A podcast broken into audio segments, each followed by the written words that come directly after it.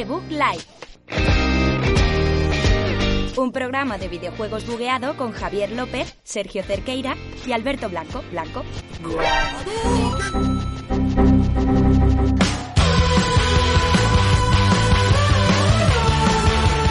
Muy buenas a todos, bienvenidos a un programa más, programa número 20 de Bug Live, desde aquí, desde nuestra casa, desde donde lo hacemos siempre.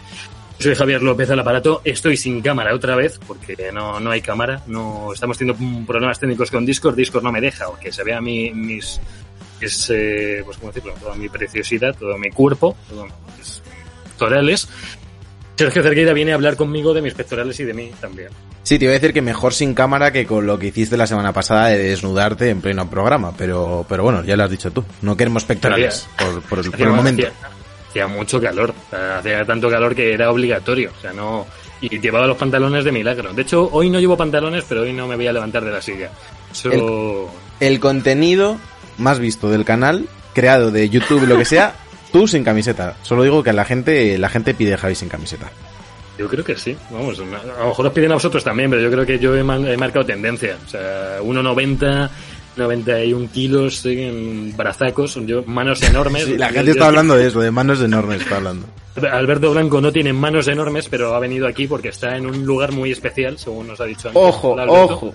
Ojo la entradita que se ha preparado de campeón. Alberto salió por fin del armario. Li- Literalmente. Lo bueno es que Un segundo, un segundo, un segundo. ¿Qué hace? ¿Qué hace? ¿Qué está haciendo? Alberto, sabe que esto es un podcast sí, ahora sí. o Sí, sí. Bueno, ya, Que se vuelve a ir. alguna, alguna licencia. Pensaba que los iba a meter en la estantería. Pensé que se iba a meter en la estantería, no en el lado que había sitio. Eh, que te ibas a contorsionar. Nada, Si ya no estoy aquí, estoy aquí, último Sergio. programa desde aquí. Al siguiente programa, Sergio, se tiene, tiene que hacer alguna entrada. Pero, pero esté- puedes dejar hablar a nuestro compañero Alberto Blanco, que yo. está todo emotional hablando de su Claro, casa. Claro, claro, en plan, me presenta, hago, hago entrada triunfal y Javier, encima lo que dices, el próximo programa tiene que hacer una entrada triunfal. Ah, ya como, no, como no venga saltando desde un séptimo y llega al programa, no, no sé qué puedo hacer. Es cierto, Que, es cierto. que es el último programa, desde aquí ya está el armario vacío, quedan cuatro cosas que, que ni me llevo, está estoy desamparado. Terrible, terrible. Bueno, Bueno. hombre, el, el armario no está tan mal, ¿no? No, no sé. No. No está vacío, está vacío, no. Hay, hay ¿Sí? dos toallas que dejo aquí, calcetines que son de mi padre. Calcetines robados. Y claro, y, y arriba las mantas de la cama de aquí que no me voy a llevar las mantas de, de la cama de mi casa. Tengo No vamos a entrar en ese tema. En el podcast no vamos a entrar a hablar de las mantas de Alberto. Las mantas de Alberto. vale.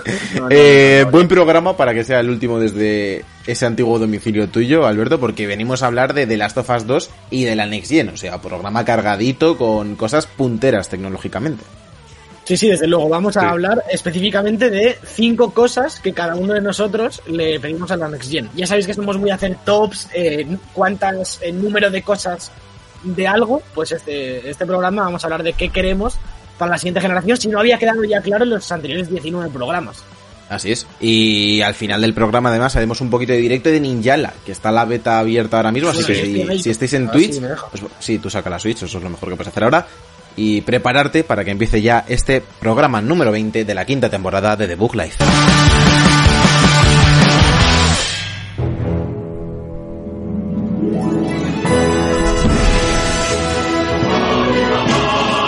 La información. De vuelta a la información, de vuelta a más noticias, muchas más que la semana pasada, porque se viene lo gordo, que lo diremos en breve. Eh, acordaros, fecha 4 de junio, no voy a decir nada más, luego le dará paso a Sergio o Alberto, o a lo mejor la doy yo porque no sé si me toca a mí. No. Se viene lo gordo. Ah, pues sí, me viene lo gordo, me viene, viene a mí, lo de- luego lo digo. Que se vienen, no, ya sabéis que nos encanta Sony, tenemos consolas, tenemos One, tenemos Game Pass, tenemos todo, pero es que esta semana es la semana Sony, es la semana Bueno, la siguiente será más Sony, yo creo, porque esta todavía no ha pasado nada. ¿no? Sí, la, en el siguiente podcast nos veréis chorreando un poco, seguramente. Vale, perfecto. Pero antes del chorreo, vamos con chorreo previo. Eh, The Last of Us 2, el jueves pasado hubo un State of Play, que lo cierto es que últimamente ha hecho dos bastante seguidos Sony con el tema de Ghost of Tsushima y ahora el tema de The Last of Us. Y encima ahora, la semana que viene, tenemos el, el de PlayStation 5, o sea que Sony ha cogido el Zoom, ha pagado la licencia esta pro de llamadas de 8 y lo está amortizando por completo. Este State of Play de The Last of Us se centró sobre todo en un game, bueno, fue un video gameplay eh, de 20 minutos porque hubo distintas secciones. Primero vimos algunos detalles nuevos sobre la historia, eh, tuvimos también una parte de gameplay puro, luego Neil Druckmann nos comentó por encima pues algunas novedades jugables, todo el tema del sigilo, lo cierto es que han metido nuevas mecánicas porque al controlar a Ellie no podemos tener, por ejemplo, ese combate tan brutal que tenemos en el primero como con Joel. O sea, Ellie tiene sus limitaciones físicas, por así decirlo.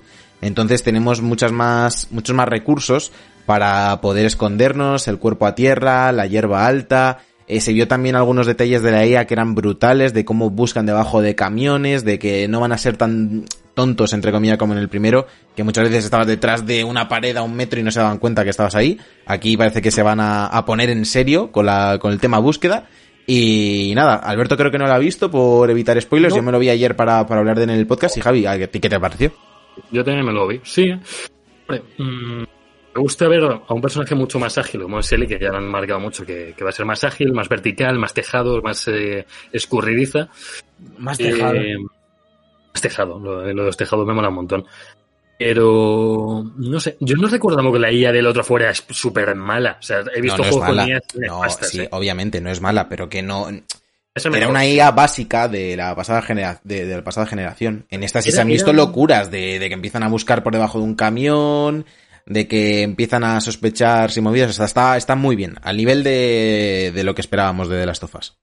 Los momentos de acción era cuando más salía a relucir, yo creo. O sea, cuando estabas liándote a tiros, era cuando te empezaban a flanquear, eh, te venían por sitios que ni te los esperabas. Eh, Sobre todo era en el modo sigilo cuando más eh, cosas raras hacían. Pero cuando estabas ya metido en el mambo, ojo. A mí ya me ha, me ha llamado la atención, Javi, no sé, a ti, no sé si a ti te pasó lo mismo, que en el gameplay que muestran hay como una zona muy grande en la que se está infiltrando Ellie y te presentan una nueva mecánica que es romper cristales para entrar en edificios que parecían inaccesibles y muchas y Neil Druckmann precisamente dijo va a haber veces en la que el mejor recurso va a ser huir directamente, que me llamó la atención porque es algo que no se suele hacer en los juegos de sigilo. O sea, lo que se pretende es que te hagas la zona por completo, buen diseño de nivel, que puedas ir paso a paso, distrayendo a un enemigo, atraigo al otro aquí, puedas hacerte la, la- o sea, puedas vaciar el escenario. Sin embargo, aquí eh, directamente Neil Druckmann dice, a veces lo mejor es correr. Por lo que tengo, tengo colegas que se han pasado el de las sofás 1 en realista, Sí. eh, había partes que tenían que hacer lo que está diciendo Nate Dragman en el 2. O sea, tenías que huir porque las balas no te daban para todo el mundo, ni era tan fácil matar a todo el mundo sigilosamente. Y gente que viene de jugar a Metal Gear muy a saco, ¿eh? Y, no había forma normal, las ¿no? de eso. Ta- También tiene Pero- sentido en, en ciertos escenarios que, que estás muy jodido y tal, y al final te pillan y tienes que correr. Y en el 1 sí que es verdad que pasa menos, porque lo comentábamos antes fuera de, de micro. Sí que sueles ir bien de recursos si no estás jugando en realista. Y, y los, los enemigos son más o menos tontos, eh, según en qué momentos. Y puedes limpiar casi todas las zonas, pero, pero a veces no, a veces tienes que salir corriendo y, tiene bastante sentido. Y lo que yo, lo único que, que a mí me interesa bastante, aparte de lo que comentaba Sergio de, de la IA a la hora de buscarte y demás, que, que obviamente mejorará, es sobre todo cuando te atacan varios enemigos y tú, y tú estás haciendo el combo, que ahora me está pasando mucho, el combo de pegarles y tal y, y matarlos a puñetazos, y te viene otro, no está del todo bien la animación de, de cuando te pega, eh, cómo se, eso se comporta con tu animación de estar pegando al otro enemigo. Eh, ese tipo de cosas yo también espero que, que con Eli, con la agilidad que tiene y demás, y, y la nueva IA mejore bastante, eh, que al final eso acaba mejorando la inmersión de- del combate y demás. Sí, sí.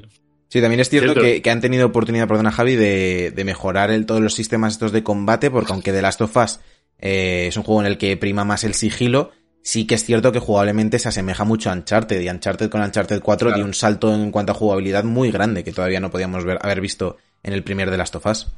Y, os acordáis además que había los, aunque los combos entre personajes, ya en de las sofás había combos, de que estabas tú pegando a uno y te ayudaba. Y no te ayudaba nunca Sí. cuando Eli, estabas- sí, salta y se Pero- pone a cuchillar a los enemigos como En- una desgraciada. Pero, pero en Uncharted 4 había combos de que te estabas agarrando un personaje y venía por ahí Sully y le metía un Sí. puñetazo Sí, en la sí, sí. cara, en medio. Yo creo que en este va a haber muchas sinergias con los personajes con los que Eh, vas. que- Hay, no- hay una cosa en Uncharted 4 que yo lo dije en el análisis y para mí sigue siendo lo mejor del juego. Y en The Last of Us 1 todavía no estaba en ese punto de, de pulidez, digamos que es que no se le ven nada las costuras al juego. Está todo scripteadísimo, todas las animaciones y todo es, eh, ah, vamos, guionizadísimo. No es un mundo abierto, ni mucho menos. Pero no se nota nada, sobre todo, por ejemplo, esa primera escena de la lancha de Uncharted 4 cómo te, va, te acabas cayendo la lancha, cómo te van viniendo, explotando cosas. Todo eso está scripteado y parece que lo estás desencadenando tú, y para nada es cierto realmente. Tú no haces nada realmente. Pues eso es un valor mm, muy grande para mí de Naughty Dog, como eh, consiguen eh, que tú no notes las costuras de, de esas escenas. En The Last of Us 1 todavía sí que, al ser un juego de Play 3 y demás, hay ciertas cosas que se, que se ven, que cómo están hechas y demás. Yo espero que en este Last of Us 2 siga la línea Uncharted 4 y sea todo, vamos, eh, súper fluido y que todo parezca que es culpa tuya, aunque realmente haya cosas que, que- que tengan que pasar de una manera o de otra. Sí, hay una Tiene- cosa, una... tiene- Didi, Javi. Dice que- que tiene pinta de que va a haber momentos de acción bastante más tochos que en el 1. No al nivel de Uncharted 4, Uncharted 3 o del 2, pero yo creo que va a haber momentos de acción muy, muy gordos, ¿eh? En, en vehículos incluso, o a caballo. Seguramente. Sale, una- un recurso que me gustó bastante de gameplay, que es en un momento que lo hemos visto hace unos segundos aquí en el stream, que se junta como un grupo de humanos eh, que obviamente te van a atacar, y se junta que estás en una zona como de los subterráneos, como en, en una central del metro o algo así, que está llena de chasqueadores y zombies. Entonces lo que tienes que, lo que hace el, el Eli en este caso, vamos, el jugador que le controla, es lanza un ladrillo hacia la zona en la que están los chasqueadores y lo que hacen los chasqueadores es atacar a los humanos. Porque como los humanos que. los humanos hostiles eran los que estaban más cerca, como que Claro. utilizas el entorno y a los enemigos que se colocan en el juego para deshacerte de otros enemigos, que es bastante inteligente y que seguro que va a dar para, para buenos momentos. Quiero sacar aquí tema Bioshock, pero Bioshock hacía muy bien eso. O sea, en- hablo del 1, ¿eh? Con los Big, Da- los Big Daddies eran un enemigo neutro que realmente, si tú no atacabas, no, le, no te atacaba. Y si le atacabas, sí. Y si le atacaba un Splicer, iba por él y lo reventaba. Eh, a los Big Daddy los podías usar como guardaespaldas a veces, no con el un plásmido que lo hacía, pero también provocándole y que la liara parda con algún Splicer. Entonces, usar a los chasqueadores para cargarte a todos los humanos de la pantalla y que además los humanos debilitarán a esos bichos también, me Claro. parece que está muy bien. O sea, me parece que es lo más inteligente. O sea, lo que quieres hacer es gastar lo menos las menos balas posibles. Pues es un ladrillo y la lías parda por ahí juntándoles. Y Y luego es el punto más fuerte de Last of Us, que es lo que decía Sergio, de cada zona eh, planteártela ¿no? Eh, a, a medida y, y hacerla de la mejor manera posible.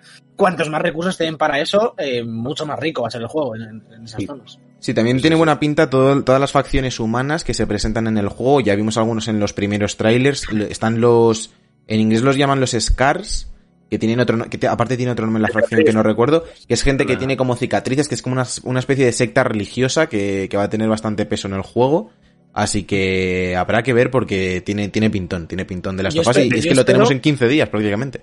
Joder, ya ves. Yo, yo espero una cosa, y que, que es quizá lo que menos me gusta de Last of Us 1, y lo hacen un montón de juegos, no creo que sea un defecto de este en particular, pero las facciones humanas enemigas me parece que están muy poco justificadas. Es decir, están dentro de la historia y tal, pero la típica sensación de por- hay, hay que poner humanos para matarte y ya. Bueno, ¿Sabes? el tema de los son- ciérnagas está bien, yo Sí, creo. sí, no, esa parte sí, pero me refiero sobre todo toda la- a la parte de, de los saqueadores, eh, del ejército y demás, como que es muy genérico. Y, y espero que con estas nuevas facciones más personalizadas, eh, o, más, o más, con más eh, trasfondo, integren mejor en la historia, porque sí que me parece que todas las zonas de, de zombies y los luciérnagas, eh, más tirando a la segunda mitad del juego, y al final están bien justificados, pero sí que me parece que hay algunos enemigos muy random, ¿sabes? De, pues est- están por jugabilidad y, y no me parece que encajen tanto en la historia. Yo creo que en el, en el mundo de las tofas sí encaja que a saqueadores en las ciudades y demás. Sí, ¿no?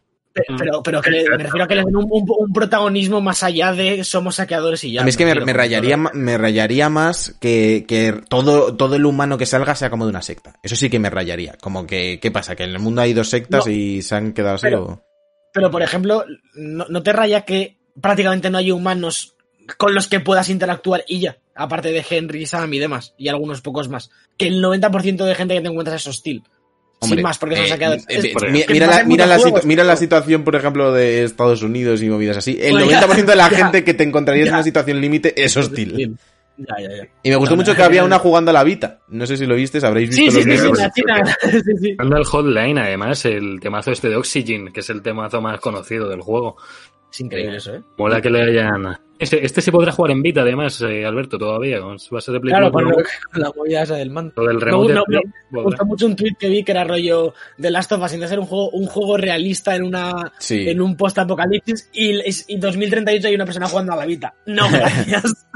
Eh, acabo ya con el bloque de The Last of Us con una noticia muy breve y es que eh, el presidente de PlayStation, no, de Sony Interactive Entertainment, Jim Ryan, ha declarado que The Last of Us funcionará en PlayStation 5 sin problemas. Lo que no ha aclarado es si será con una versión remaster, como pasó con el primero, o si va a ser eh, retrocompatible la PlayStation 5 con la versión de PlayStation 4. Así que de momento nos esperaremos al jueves, no tenemos más detalles. Lo que sí sabemos es que por el momento The Last of Us ya tiene más reservas en Europa que las que tuvo Spider-Man en el mismo punto de su campaña presalida. O sea que Pinta bien. Se- sería muy loco que la noticia fuese al revés. En plan, no, lo de será jugable en Play 5. Que sea en plan, va bien en Play 4, pero en Play 5 va a pegar algún tirón, ¿eh? No, Bueno, podría, podría no ser jugable. Por ejemplo, de, de The Last of Us ya. 1 se dijo, o sea, no se dijo en ningún momento que fuese a ser jugable. Ya, ya, bueno, pero que. Pasó que Alberto. que asumimos, ¿no? Ahora, ahora mismo. Las, las arquitecturas de las dos consolas son muy distintas. Se supone que de la 4 a la 5 a lo mejor es más fácil. Es mucho más fácil, sí, sí, sí, sí. Mucho más fácil. Eso, Claro, eso o está que- confirmado y, y es lógico, además. De ahí, de ahí que sea retrocompatible, imagino, y que, bueno, pues, Lo de la retrocompatibilidad es porque no han querido, ¿eh? Porque la Play 3 era retrocompatible con la 2 y luego lo quitaron, por ejemplo. Entonces eso es, eso es por no querer. Porque con X, la Xbox de salida tampoco era retrocompatible y luego lo metieron. O sea que sí. Ahí no hay 360 excusa. Al final es hacer un, un- un software que sea capaz de leer el, el programa. Y ya. Sí. pero la, la 360 había algunos juegos que sí y otros que no. Había mogollón que no y otros Eh, cuantos. creo que era por ahí- tema de licencias, ¿eh? Eh, No por tema de... Porque supongo que si de salida no es retrocompatible, tendrían que gestionar ahí algo. Lo bueno es que estamos llegando ya a una generación que, que lo retrocompatible es lo, va a ser lo normal, por lo que estamos viendo. y- Espérate, yo no lo doy por hecho, ¿eh? Todavía. Yo tampoco, yo tampoco. Yo no No doy sé, nada por ¿Creéis eso. que luego en Play 6 va a haber otra vez remaster? No, no, no, te estoy hablando de Play 5. Play 5 va a haber remaster seguro, pero vamos, esto te lo digo ya.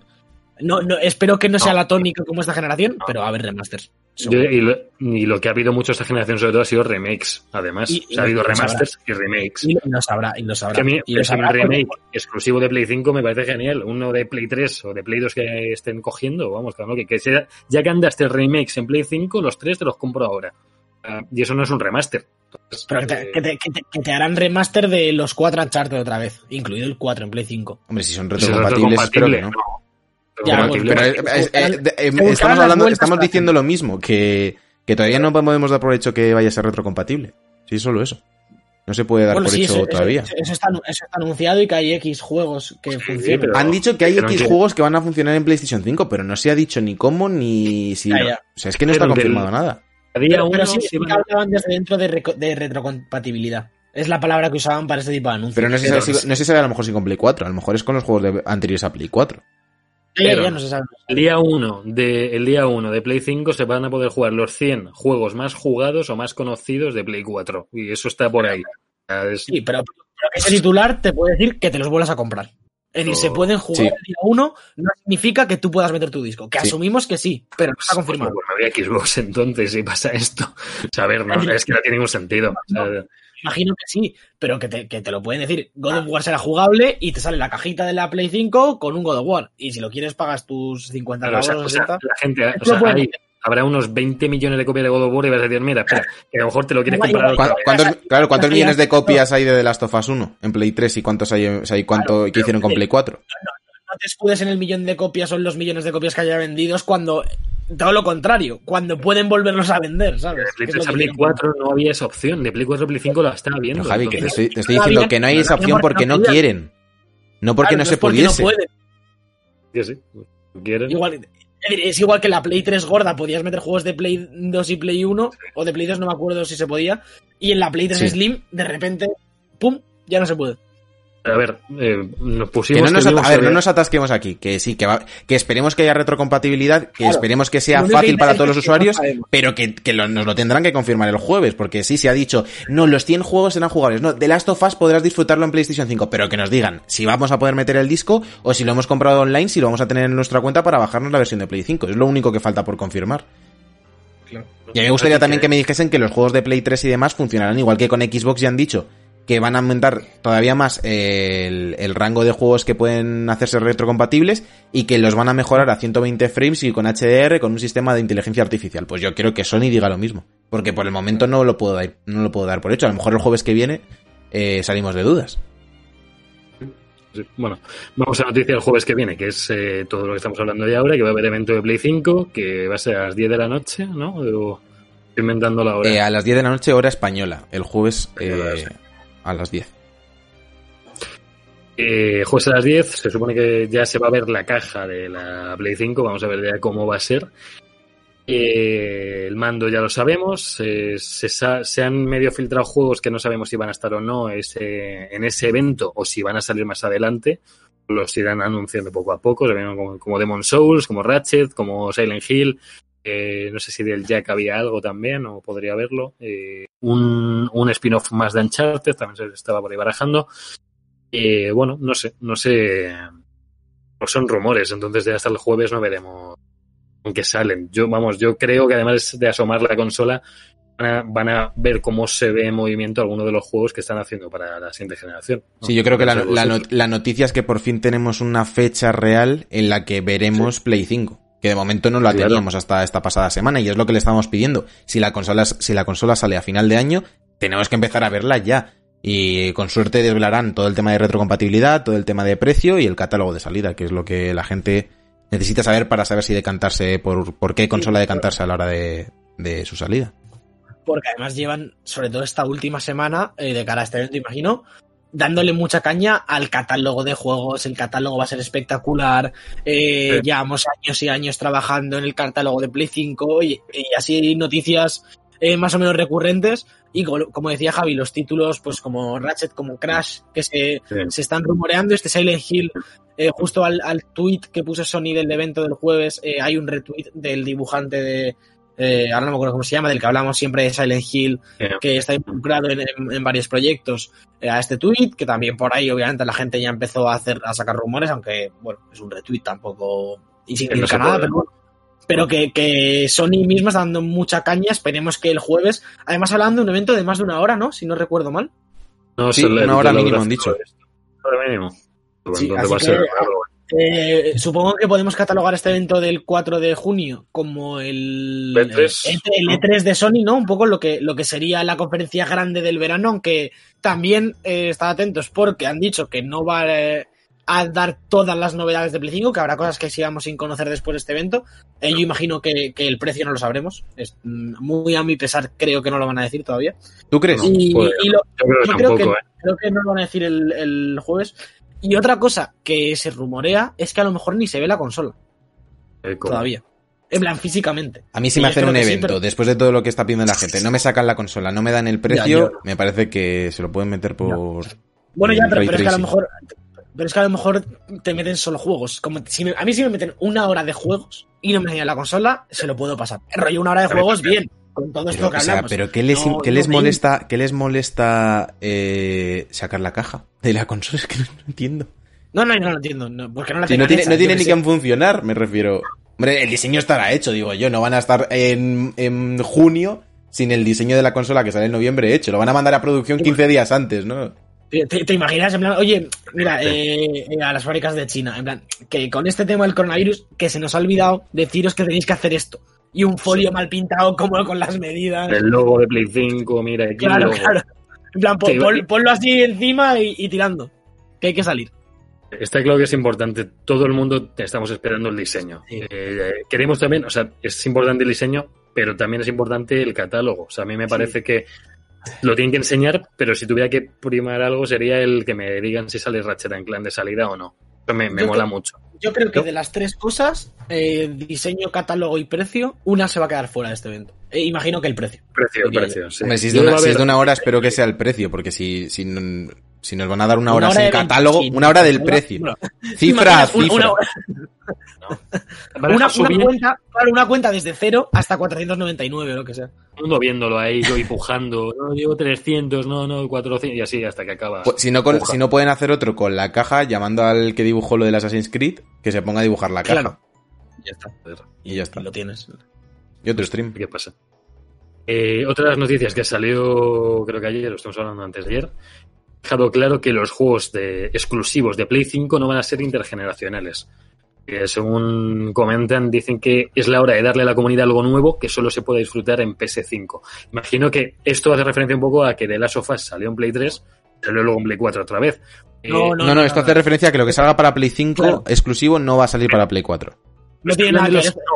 No, es que hablan de los exclusivos de PS5. O Claro, los- que no van a ser intergeneracionales, o sea, que no van Que a no van a salir en salir las dos Play 4. generaciones, solo en Play 5. Estamos hablando de Third Party y de, No, y de First Party a la vez. Exclusivos. Exclusivos, Javi, exclusivos son first party. Pero que, que The Last of Us 2 no- o The Last of Us 1 no es un ejemplo. The Last of Us 1 no es exclusivo de Play 4, es, es de Play 3. Sí. O sea, es- te- se Javi, refieren a que Javi, vuelve, vuelve, vuelve, vuelve a leer el titular. Pero ¿qué, exclu- pero ¿qué exclusivo es intergeneracional de Play el- 4? lo- No se, no se conoce Ningún- ninguno exclusivo de Play Ninguno, 5. O sea, por ejemplo, lo que claro, quiere decir es que Uncharted 4 no saldría para Play 3. Ese es el símil.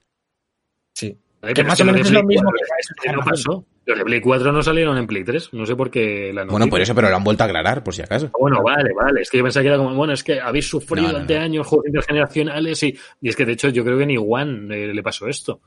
Halo 5, por ejemplo, salió directamente en One y no está en 360. O sea, Claro. No sé si los Esto- esto es Forza. lo normal y- A lo mejor los Forza sí salieron en, en 360, puede ser. ambas. Hombre, y- el Zelda, por ejemplo, salió en Wii U y salió en Switch a la vez. Eso sí Ah, es verdad.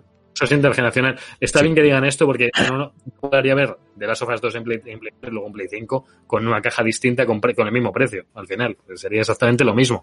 Pero con más gráfico, más tal, más Pero raro. que de The Last of Us no dicen noticia- nada, ¿eh? Lo único que dice es que en los juegos. Claro, los juegos que se van a anunciar el jueves de Play 5 no van a salir para Play 4. Es lo único que quieren decir. Eh, Esta noticia no te quita que The Last of Us 2 pueda salir por 60 Exacto. pavos otra vez en Play 5. Lo pueden hacer. Esto no, no lo tacha.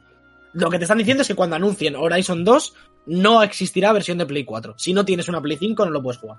Claro, es lo que- único que. Harían todas las dudas de lo del posible es hablar otra vez con el precio de The Last of Us, teniendo en cuenta que sale en junio y la consola va a sí. salir seis meses después. Si en seis meses después te hacen un remaster de- al mismo precio que el de Play 4, tío, me parece de, de cojonarse. Pues hicieron- lo hicieron con el 1.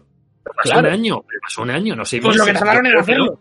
Lo que tardaron en hacerlo. Pero casi lo prefiero que me lo saques antes. Porque si encima me vas a hacer esperar y pagar otra vez 60 pavos esperando, prefiero que no me hagas esperar. Es Nosotros decir, queremos no, que digan va a ser retrocompatible a día uno de salida. Eso tiene que No lo que sabemos, queremos oír. no lo ¿Qué, sabemos. es lo que queremos oír, cojones? pero claro, eso está claro. es lo A que hostias, a hostias por la retrocompatibilidad. Es mi opinión, que, que eso Pero es lo que oír todo el mundo. A ver, No si es que, si es que, a ver, estamos, estas discusiones de idiotas. Javi está diciendo lo que quiere, nosotros estamos diciéndole lo que no, lo que no han confirmado y estamos discutiendo, queriendo todos lo mismo que es que Claro. podamos meter nuestro juego en la Play 5 y que, y que tire con los gráficos actualizados. Si que todos queremos lo mismo, lo único que pasa es que todos los titulares estos son para confundirnos. Nadie para que nos nos ha confirmado.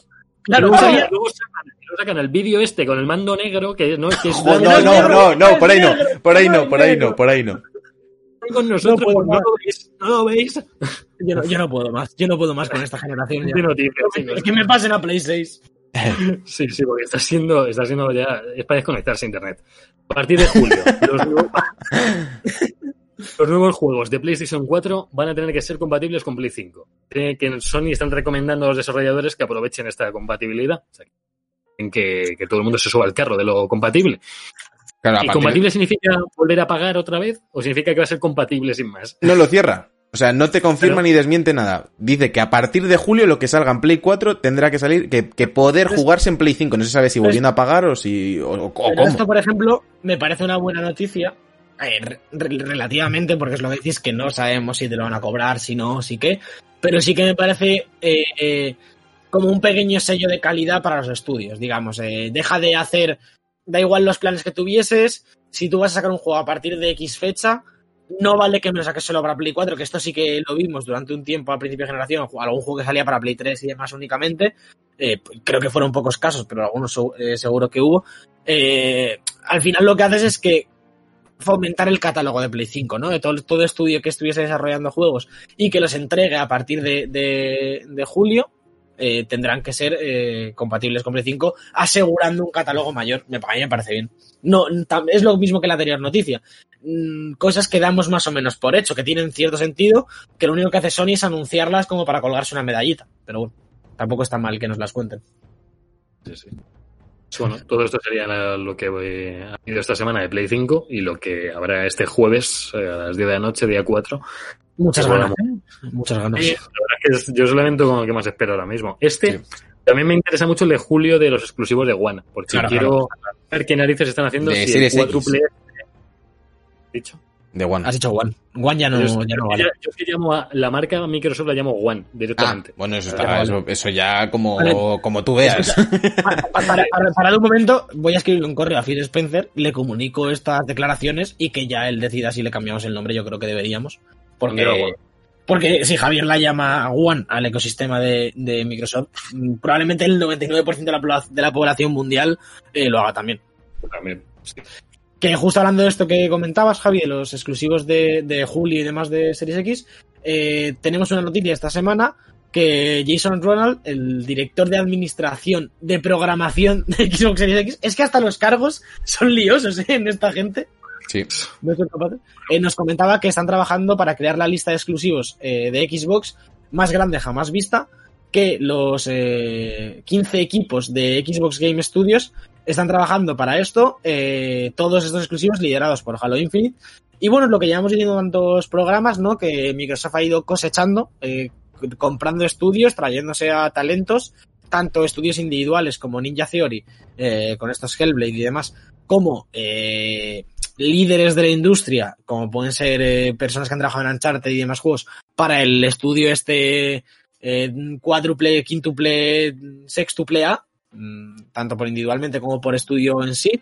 Y ya nos confirman una vez más, ¿no? Nos meten un poquito de hype diciendo que están trabajando para hacer la mejor generación de exclusivos que podemos salir como que no es muy difícil porque One, bueno, pero recordemos que 360 es una generación muy potente de Microsoft y también entra en esta comparativa.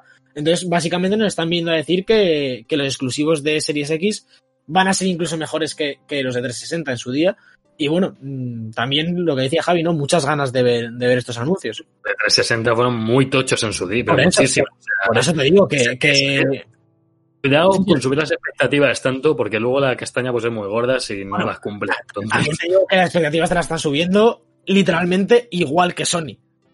Porque unos te dicen, estamos trabajando en el mejor catálogo de la historia de Xbox, y los otros te dicen, llevamos años trabajando en el mejor catálogo para Play 5. En plan, es la misma noticia. pues sí, por eso, cuidado con ambas, porque si los de Play 5 luego el, el jueves son una castaña, dices, Claro. "Le- pff, está mal, pero esto no era para tanto.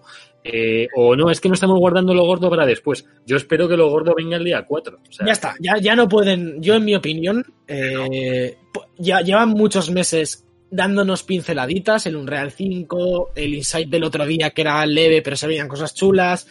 Ya llegados a este punto del hype de verano, de, de la- el mejor catálogo, eh, 30 juegos de no sé qué.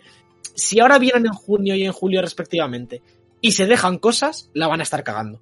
Porque ya no pueden Sí. guardarse nada. Ya tienen que soltar todo el cargador y que salga como salga. Que puedes quitar, puedes quitar que sabes que en algún momento habrá un teaser de Spider-Man, de God of War también, que no te los tienen que enseñar el día 4. porque Pero no, pero no con antes, no entre, entre el día 4 y la salida yo no metería mucha chicha. Puedes Sí. meter gameplays, es decir, si es Horizon Claro. 2, por ejemplo, puedes meter como 2.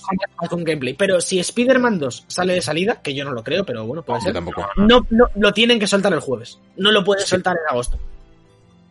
Todo Ah. lo que salga de salida tienen que medio soltarlo en verano. O sea, en verano tienen que haber soltado. No, no, en verano no. O sea, yo, yo es que lo haría en un día porque si, si, lo haces- Claro, si de repente se planta Sony el jueves y dice, venga, sale el Jack and Daxter, es un remake o es una es un juego nuevo, eh, rollo sandbox, tochísimo. El Ratchet and Clank, que si lo del Crash, que si el Call of Duty contenido exclusivo y lo veis el primer Call of Duty Next Gen, lo veis aquí.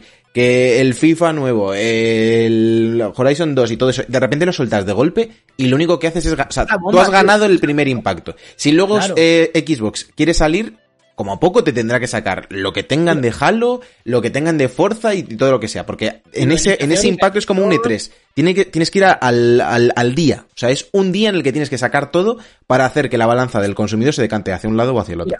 Hay una cosa que yo creo que hemos comprado durante estos últimos par de años, que hemos empezado a ver Inside Xbox y States of Play, y es que cada evento de estos más pequeño, de 20 minutos y más, suele estar liderado por un juego al que le solemos tener ganas, nos pasa con, lo, con los Nintendo Direct, Pero no, nos pasa siempre que nos quedamos con las ganas, que es un evento cortito, que tiene un tráiler bueno de Halo, de lo que sea, que dices, vale, qué guapo este final, pero el evento suele ser por lo general regulero.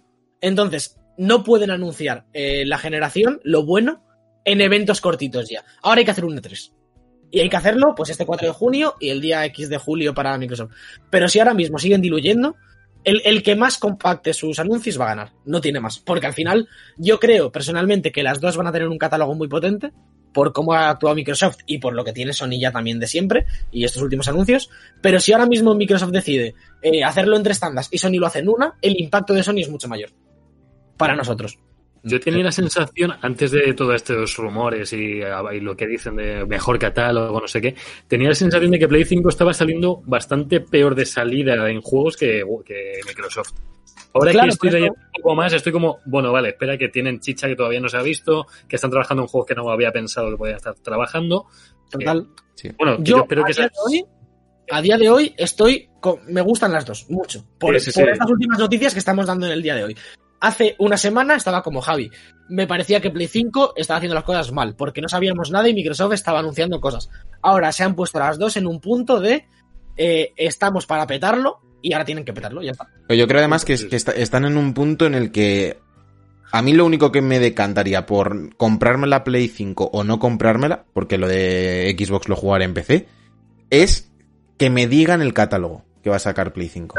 O sea, es lo que me va a hacer decantarme si decir, vale, cae de salida o no cae de salida. Y creo que en Sony saben eso. Lo que me sorprende es que en el último año, previo a la salida de su próxima consola, saquen un título muy tocho de como es este de Last of Us 2 de Naughty Dog y Ghost of Tsushima y tengan material suficiente viniendo de años bastante fuertes de todos los estudios internos para sacar de salida un catálogo que merezca la pena y que, y realmente reviente en, en ventas, que no es fácil. Realmente No, para un catálogo, yo creo, yo creo que para una salida lo que te hace falta es un par de títulos muy tochos. Mi- mi- Mira, mira el Zelda, mira el Zelda con Switch. Salió solamente Zelda y decía, "Va, ya está, es que me da igual, me compro la consola el día uno. De hecho, creo que sacarte, me voy muy mm, a lo loco, ¿eh? pero sacarte 10 exclusivos de salida es malo. ¿Sabes? Sí, sí, En puede plan, serlo. Porque al final no vas a vender tanto de dos, pero coges dos, coges un Horizon y coges un Jack and Daxter o un Crash, como decíamos, que yo creo que va a ser lo más probable. Ratchet, un- o Ratchet. o un, perdón, un, o un Ratchet, sí, justo. Y, y lo metes de salida. Y luego ya me dejas anunciados en el evento del, del jueves cuatro o cinco más eh, a futuros para que yo ya. Ta- porque no es solo la salida, es Claro. también darme un poco de confianza de que durante 2021 es un buen año, porque si tú ahora me sacas Horizon en diciembre o en noviembre, pero hasta noviembre del año que viene no me das nada más, pues lo mismo tampoco me la compro, ¿sabes? claro, claro. Para jugar un juego, por- aunque sea God of War, ¿sabes? Si es solo uno, pues Pero yo Mira sé. Switch, mira Switch, Claro. Nintendo cómo lo ha hecho, que cada mes te iba metiendo un triple A, tío, remaster o no, pero un triple A tocho. Eh, y estás enganchado todo el, todo el año al catálogo de Switch, pero todo el Correcto. año, tío. Correcto, y a veces son más, más, más indies, a veces son más triple A, pero bueno, eh, eh, Sí. al final son juegos buenos Pero- de Nintendo. Y Eh, última noticia de. Bueno, sí, dije. No, no, no, no, que, que esperemos que hagan algo parecido, no a lo mejor igual que a Nintendo, pero que hagan algo parecido de cada pocos meses que haya algún tochaco de, de juego. sí, Sí. Hombre, yo, yo creo Nintendo que ha sí. frenado, eh, ¿eh? Sí, Eh, pero poco- sacando cosillas cada No. mes, ¿eh? Salió el Xenoblade, este claro. Paper Sí, Mario. Sí, sí, ha salido ayer. El Paper Mario el que viene. De- si miras el, el- la historia de Switch, sí que es verdad que cada mes hay algo exclusivo más o menos bueno. No todos son Marios, pero sí que eh, eso, como un remaster como ese Xenoblade y cosillas así, eh, Capitán Toa, ese estilo de cosas, sí que hay y se agradece. A nivel exclusivos, Nintendo mm, creo que en Les cómputo pega un par de vueltas a todos, sí. Sí, Les sacó más que. Microsoft y Sony juntos, creo. Sí. O sea, que es una locura. O sea, el nivel que lleva Nintendo, sacar exclusivos cada mes, no lo puede hacer ni Sony siquiera. También te digo que es que Nintendo no se puede apoyar en third parties ni aunque quiera. Por mucho No. que, que los tenga. Porque no son tan buenos, porque se ven peor, porque van Pues más claro. menos bien. Entonces al final tienes que ganar por algún lado. Tú no te vas a comprar una Switch para jugar al NBA. Pero lo bueno que tiene Switch es que todo lo indie o que se juegue bien en portátil, vas a ir a Switch siempre. Y salgan PC, salgan Play 4, salgan Microsoft, vas a ir a Switch de cabeza. Y eso lo tienen ya. O sea, ese third party lo tienen ellos. Por lo menos. Sí, sí, eso, eso está claro, es lo que comentaba el otro día. Cualquier, cualquier cosa rollo Isaac, Slade Spire, yo voy de cabeza. Y bueno, vamos a acabar con Microsoft para irnos eh, cuanto antes al debate y poder ya pelearnos de verdad. Y es lo que comentaba Sergio antes, que es que la, la retrocompatibilidad de esta nueva Series X eh, va a soportar miles de juegos ya. Como Sony ha dicho 100, pues estos dicen miles. Eh, les da igual todo. Y de lanzamiento, y lo importante no es, no es esto, que sabemos que Microsoft lo gestiona bastante bien, sino que algunos irán hasta 120 FPS, que el HDR, como comentaba antes Sergio, eh, se calculará por eh, inteligencia artificial de, por ejemplo, podemos jugar a Halo 2 con HDR, sin que el estudio tenga que hacer nada, eh, sin que nadie tenga que hacer nada, simplemente meter el disco de Halo 2 en tu Series X. digo Halo 2 por inventarme algo, a lo mejor luego justo no se puede, pero imagino que sí. Y mejorará, bueno, lo vimos un poquito en el primer evento este que veíamos antes en el podcast, el, vamos, en Twitch el vídeo, de, de, cómo cambiaban de juegos y veíamos, creo que era Gears 5, eh, el último, con mejor HDR, con mejores tecnologías de explosiones. Pues todo esto pasará con juegos de 360 y pues supongo que de la original, de, de este, de One y demás. Y incluso hasta 120 FPS que, que, se, que se hará automáticamente. Todo esto, la gracia un poco es que los estudios no tienen que decidir hacerlo, sino que la propia consola, eh, por la tecnología que tiene, va a ser capaz de, en, bastantes juegos, mejorar las características por inteligencia artificial y esto me parece, para mí personalmente, como, como desarrollador y como jugador, me parece una puta locura que se pueda hacer ese tipo de cosas. A mí me vuela la cabeza. Cierto, vi, una comparación de, entre la One, creo que la One normal y la Series X con el State of Decay. Eh, no sé si la pantalla de carga de State of Decay normal era como un minuto y medio o más y la otra lo hacía como en 20 segundos, pero tío, o sea, un juego que en One te tarda dos minutos la pantalla de carga, es que en, ni el Red Dead tarda tanto. A mí, a mí me, eh, parece, me parece loco lo que decía. Ya fuera de, de, si el catálogo es bueno o malo, si me la compro, si no me la compro. Fuera de lo que es el mercado, me flipa a, a, nivel conservación de videojuegos, que es un tema que, se, que está mucho en boca de todos, yo creo, últimamente con esto. Que, un, que una máquina pueda mejorarte un juego de hace generaciones y que sea jugable y que las nuevas generaciones, porque yo sé que nosotros vamos a coger Bioshock 1, Halo 1 y nos va a volver a gustar porque venimos de eso, ¿no? Pero que un chaval de 12 años ahora se pueda coger Halo 1 y 2 y el apartado gráfico se mejore automáticamente porque para que él lo, lo, sienta nuevo, porque yo sé que ahora mismo un chaval de 11 años se pone el Halo 1 y te va a decir, vaya puta mierda, se ve mal. Pero eso, porque es normal, ¿sabes? Es normal. Si ahora la consola sola se lo mejora, esto es que te abre un mundo de posibilidades y, de, y de mostrar eh, juegos a nuevas generaciones y tal que, a mí me flipa, la verdad. pues dejamos el debate para la próxima sección, aunque ya hemos soltado todo aquí. Y vamos a reunirnos como hermanos en chollitos y gratuitos, la sección favorita, en la que os comentamos los juegos que tenéis gratis, algunos muy entre comillas porque tenéis que pagar un servicio de suscripción, pero si lo pagáis técnicamente es gratis, es un poco raro. Vale, Stadia Pro. Eh, este mes regalan Get, bueno, Pro, hay que recordar, no Stadia, o sea, tenéis que tener la, el, el Pro. Eh, Get Packed, Little Nightmares, que me parece que está bien porque justo lo sacan directamente para Stadia y, y lo van a regalar con el Pro. Power Rangers Battle for the Grid, que seguramente sea el GOTI, eh, tapado por la prensa, que no les interesa que esto gane premios. Eh, Puede haber un complot aquí, yo creo que lo hay. Yo creo que también. Y luego Panzer Dragon Remake y Super Hot, que lo han regalado ya hasta en para microondas, que sería buena plataforma para Superhot.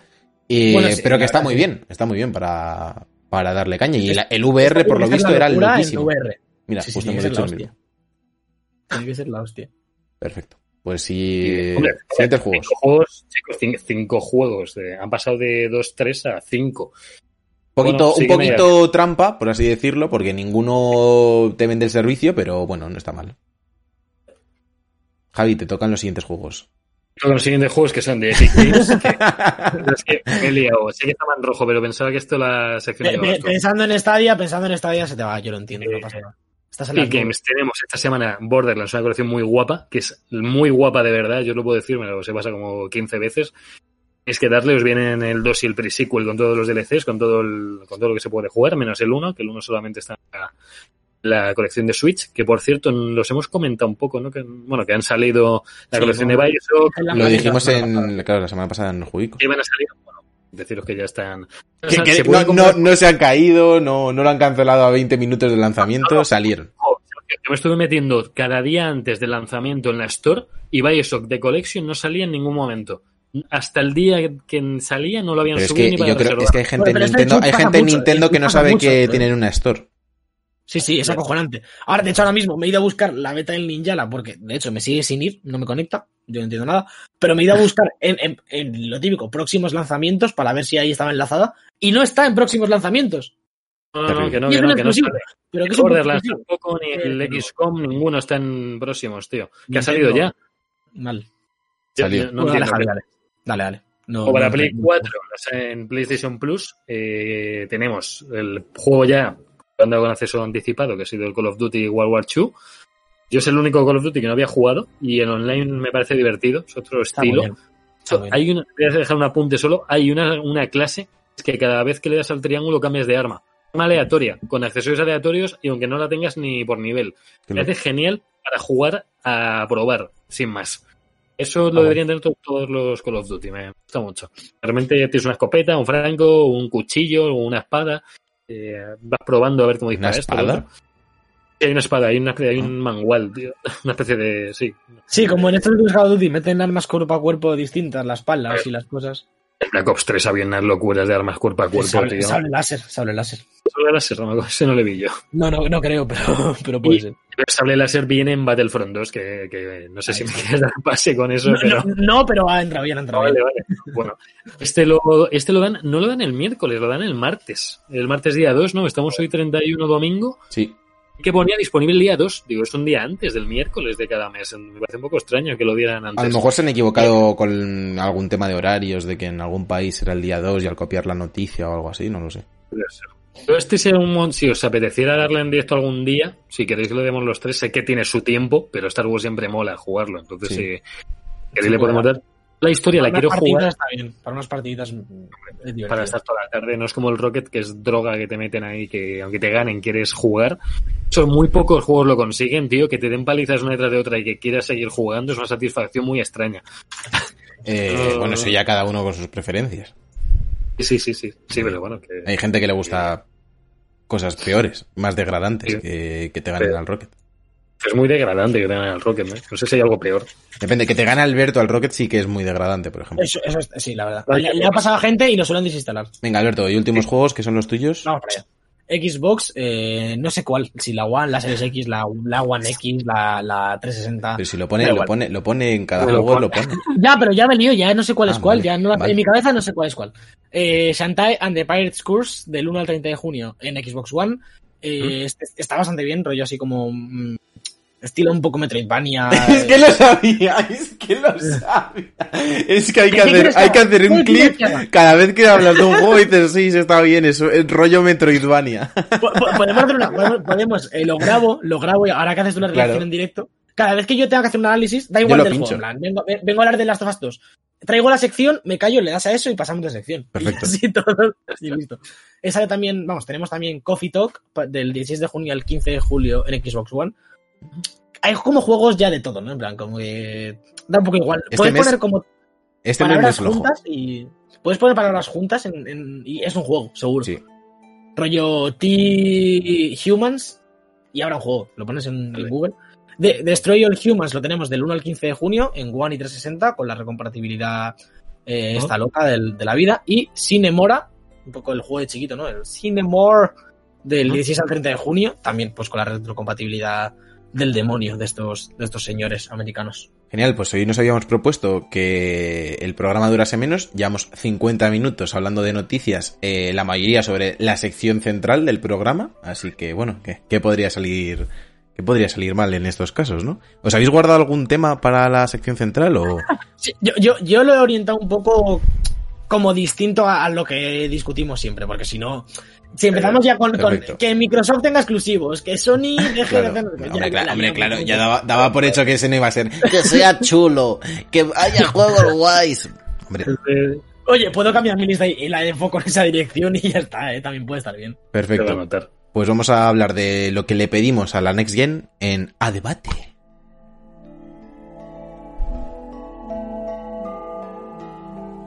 Síguenos en twitch.tv barra debug barra baja live y disfruta de los jinetes jugando a los mejores juegos en directo. No esperes un nivel muy alto.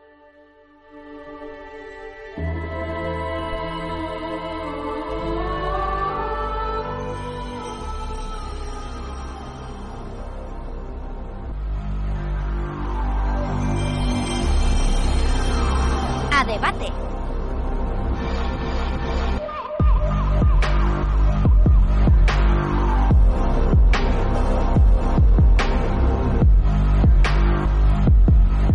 Bueno, estamos ya aquí en A Debate con este remix que encontré el otro día en YouTube de la intro de PlayStation 1 y los ¡Wow! de Crash Bandicoot, que me, pare- me pareció que, que- que había que sacarlo.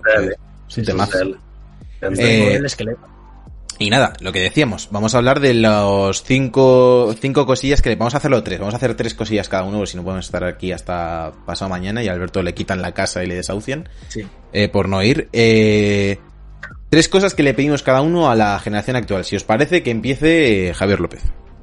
Dejáis a mí que, que, Sí, sí. que realmente Ya- me, me he quedado sin disparos. eh, un poco. Yo estoy con las garras, estoy con las garras para ir a por Eh, hablemos de la generación en total, da igual desde dónde vengan los tiros. Sí, ¿no? ¿qué, De- qué- qué- qué te gustaría que pasase en la generación de Play 5 y Series X? Tres cosas. Sí, eh, es que hemos hablado tanto de la generación. No, a ver, a ver, a ver, si no, te- no te las has preparado, Javi. de que no te lo has preparado una vez más. Que hemos hablado tanto de antes que... Pero Sí, hemos hablado antes, Javier. pero el programa ya hemos Pero, pensado pero unos días Javier, ya, ¿eh? pero Javier, pero Javier, esto es más grave que lo de la semana pasada. Prefiero que vengas desnudo, tío. Sí. Eh, deja- que empiece Alberto y yo le... Yo le- No, yo le copio. Venga, Alberto, dale. Venga. Eh, yo, como tenía apuntadas eh, cinco y vamos a hacer tres, voy a juntar dos que más o menos eran muy parecidas. Que me gustaría que en esta generación creo que se ha tirado mucho de, de números de sagas, ¿no? De, de sacar nuevos elementos, aunque hemos visto algunas nuevas. Quiero ver muchas más nuevas IPs. En plan, creo que es momento de olvidar muchas, muchos, muchas franquicias, ¿no? Que yo sé que venden, pero al final, por ejemplo, God of War podría haber sido otro juego, que a mí me ha flipado, pero están cogiendo otra vez el nombre y demás. Yo quiero que se arriesguen más, que se arriesguen más en ese sentido. Y además quiero que haya muchos más juegos, o que se. triple A sobre todo, y, y de estudios tochos, lineales, ¿no? O, o de 20 menos de 20 horas, digamos.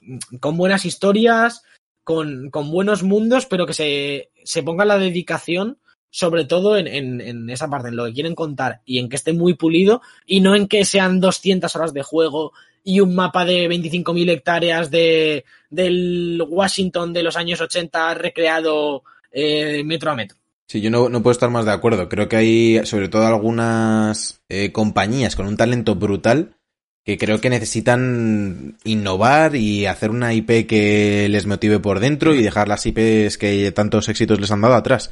Me pasa el caso, por ejemplo, con todo el tema de eh, Bungie, por ejemplo, que creo que ya, ya hablamos que a ver qué hacen con Destiny y demás porque han comprado la franquicia, pero creo que tienen que hacer algo nuevo. Creo que están un poco quemados con esa fórmula, ha- han tenido movidas con Activision, necesitan hacer algo nuevo. Naughty Dog me parece que esta generación han hecho dos de los... me- Bueno, no vamos a hablar de The Last of Us 2 todavía porque a lo mismo es un truñazo. Pero vamos, que tienen papeletas para hacer dos de los top 5 juegos de la generación, pero que son de IPs que sí, que han mejorado, pero que las temáticas son recicladas. Entonces Yo yo, no pido... 5, Sí, por ejemplo. yo no tampoco. Uncharted 5. Ni The Last of Us Y- 3. Pero es, es algo como que me parece factible. Eh, Es decir, a mí Uncharted 4 me parece un cierre fantástico, pero yo por dentro como que sé que va a haber un 5, ¿sabes? En algún punto. Como Ya. que la industria, como que la industria te lleva a pensar eso. Es Y que no saben que- parar. Es que no- la industria del yo- videojuego no para. quiero. Que, que paren ya y que, y que se dejen de. de de chicos, que hay juegos que tienen ya estipulados que saben que van a triunfar y, que pueden estar, o sea, God of War se sabe que van a ser seguramente una trilogía y Spider-Man es muy probable que también lo sea. Sí, pero por ejemplo, eh, no, son, no son dos casos que me que, sean sangrantes, por así decirlo. Claro, Claro, God of War deja la historia abierta a que pase más y es, es- digamos que se ha reiniciado la IP por completo. Yo quiero saber qué pasa con Atreus, cómo se desarrolla Kratos, si profundizan más en lo nórdico, si tiran por lo egipcio, vale, lo de Spider-Man, perfecto. Hay muchísimo más que explotar. Pero ahí, por ejemplo, eso, es que Naughty Dog es muy claro, o sea, Halo, Halo, 4, por ejemplo. pero- Por, por- porque quiero decir que me gustan, que, que no tengo ningún problema en, en jugar a Halo Infinite y me va a flipar. Pero pon a la gente a hacer cosas que les motiven y que sean nuevas y arriesga. Sobre todo arriesga. Porque, por Sí. ejemplo, Horizon Zero Dawn, que no me parece que sea eh, el juego de autor arriesgado por excelencia. ¿Sabes? Porque, porque al final es una fórmula que sabes que va a funcionar. Pero arriesga un estudio que venía a hacer Killzone, que es otra historia, y de repente te mete un juego que es, para mí, de lo mejor de esta generación y, y funciona, porque al final es que si el estudio es bueno, el juego es bueno, va a funcionar, pero yo creo que viven en el miedo de... de... Joder, No, es que claro, si sacamos God of War y tal, vendemos más, que también puede ser verdad, pero... Por ejemplo, a mí el, el, eh, Horizon no me gustó, pero agradezco que hagan Horizon a que se limiten a hacer Killzone. Igual que me pasa pues con mucha gente con... O sea, creo que hay muchos estudios que, que están desaprovechados en ese sentido. Y, comparto contigo que, que necesitamos nuevas IPs. O traer IPs antiguas que se hayan, que no hay- se hayan aprovechado con las tecnologías actuales. Me parece bien. El caso de Ratchet me gustó porque había pasado tiempo, se vuelve a sentir fresco. Pero si Claro, necesitamos si me cosas sacas un. Jack and Daxter ahora, si me sacas un Jack and Daxter nuevo ahora, me parece de puta madre. Pero y, y- y que, y que, Lo y has que- dejado descansar toda la generación, ¿sabes? No, Está- no, no está explotado. Está muy bien que, que Xbox quiera tirar como insignia, franquicia insignia de Gears y de Halo y de Forza. Pero mm, no esta- las plataformas, o sea, Sony, PlayStation y PC no es como Nintendo, que puede hacer chorrocientos mil juegos de Mario, chorrocientos mil juegos de Zelda, reini- o sea, Sí. meterlos en géneros distintos y tirar con eso, ¿no? Me parece que es algo distinto y que, y que joder, que por favor, que, que Mira. superemos que los juegos han tenido éxito, vamos a por cosas nuevas. Un- Una cosa, una cosa que me encanta, para mí yo creo que un ejemplo bastante bueno es From Software en este sentido, como ellos como estudio tienen una identidad y un, un tipo de juego, no sab- es lo que saben hacer, lo que se les da bien, lo que les gusta, no, no me interesa que me hagan un shooter, que hoy, ojo, si me lo hacen también me molará seguramente, pero no se han cerrado a Dark Souls, han sacado Bloodborne, que es otra cosa totalmente Bueno, distinta. sí, sí, sí. Bueno, O sea, dentro no, de o lo sea, mismo, yo- pero... que, que es, el- que es el mismo tipo de juego. Y, yo- y yo sé que si ahora mismo Naughty Dog, coño, de Last of Us y Uncharted, jugablemente tienen similitudes. Y en el motor. Quiero decir, no, son dos cosas distintas, pero se ven que vienen de Naughty Dog y, y al final tienen la insignia del estudio. Por ejemplo, Sekiro es una cosa totalmente distinta a Dark Souls.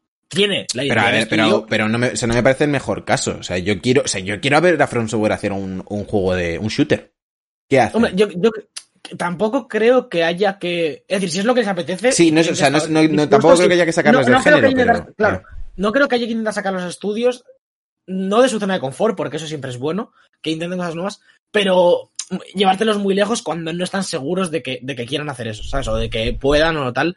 Si funciona así, pero yo, por ejemplo, Naughty Dog, que sigan con su género de acción-aventuras en diferentes eh, direcciones, pero con historias nuevas, eh, IPs nuevas, mecánicas nuevas, joder, que, que hay mucho que explorar y muchas historias Sí. que contar. No, ha- no hace falta que me cuentes la historia de Ellie cuatro veces más, por Claro, ejemplo. claro.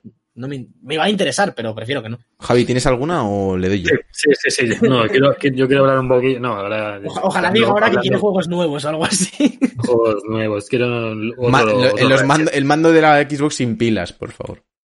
Dios. Ojo, ojo, ojo. Eso eh. sí, yo se lo pido, ¿eh? Yo se lo pido.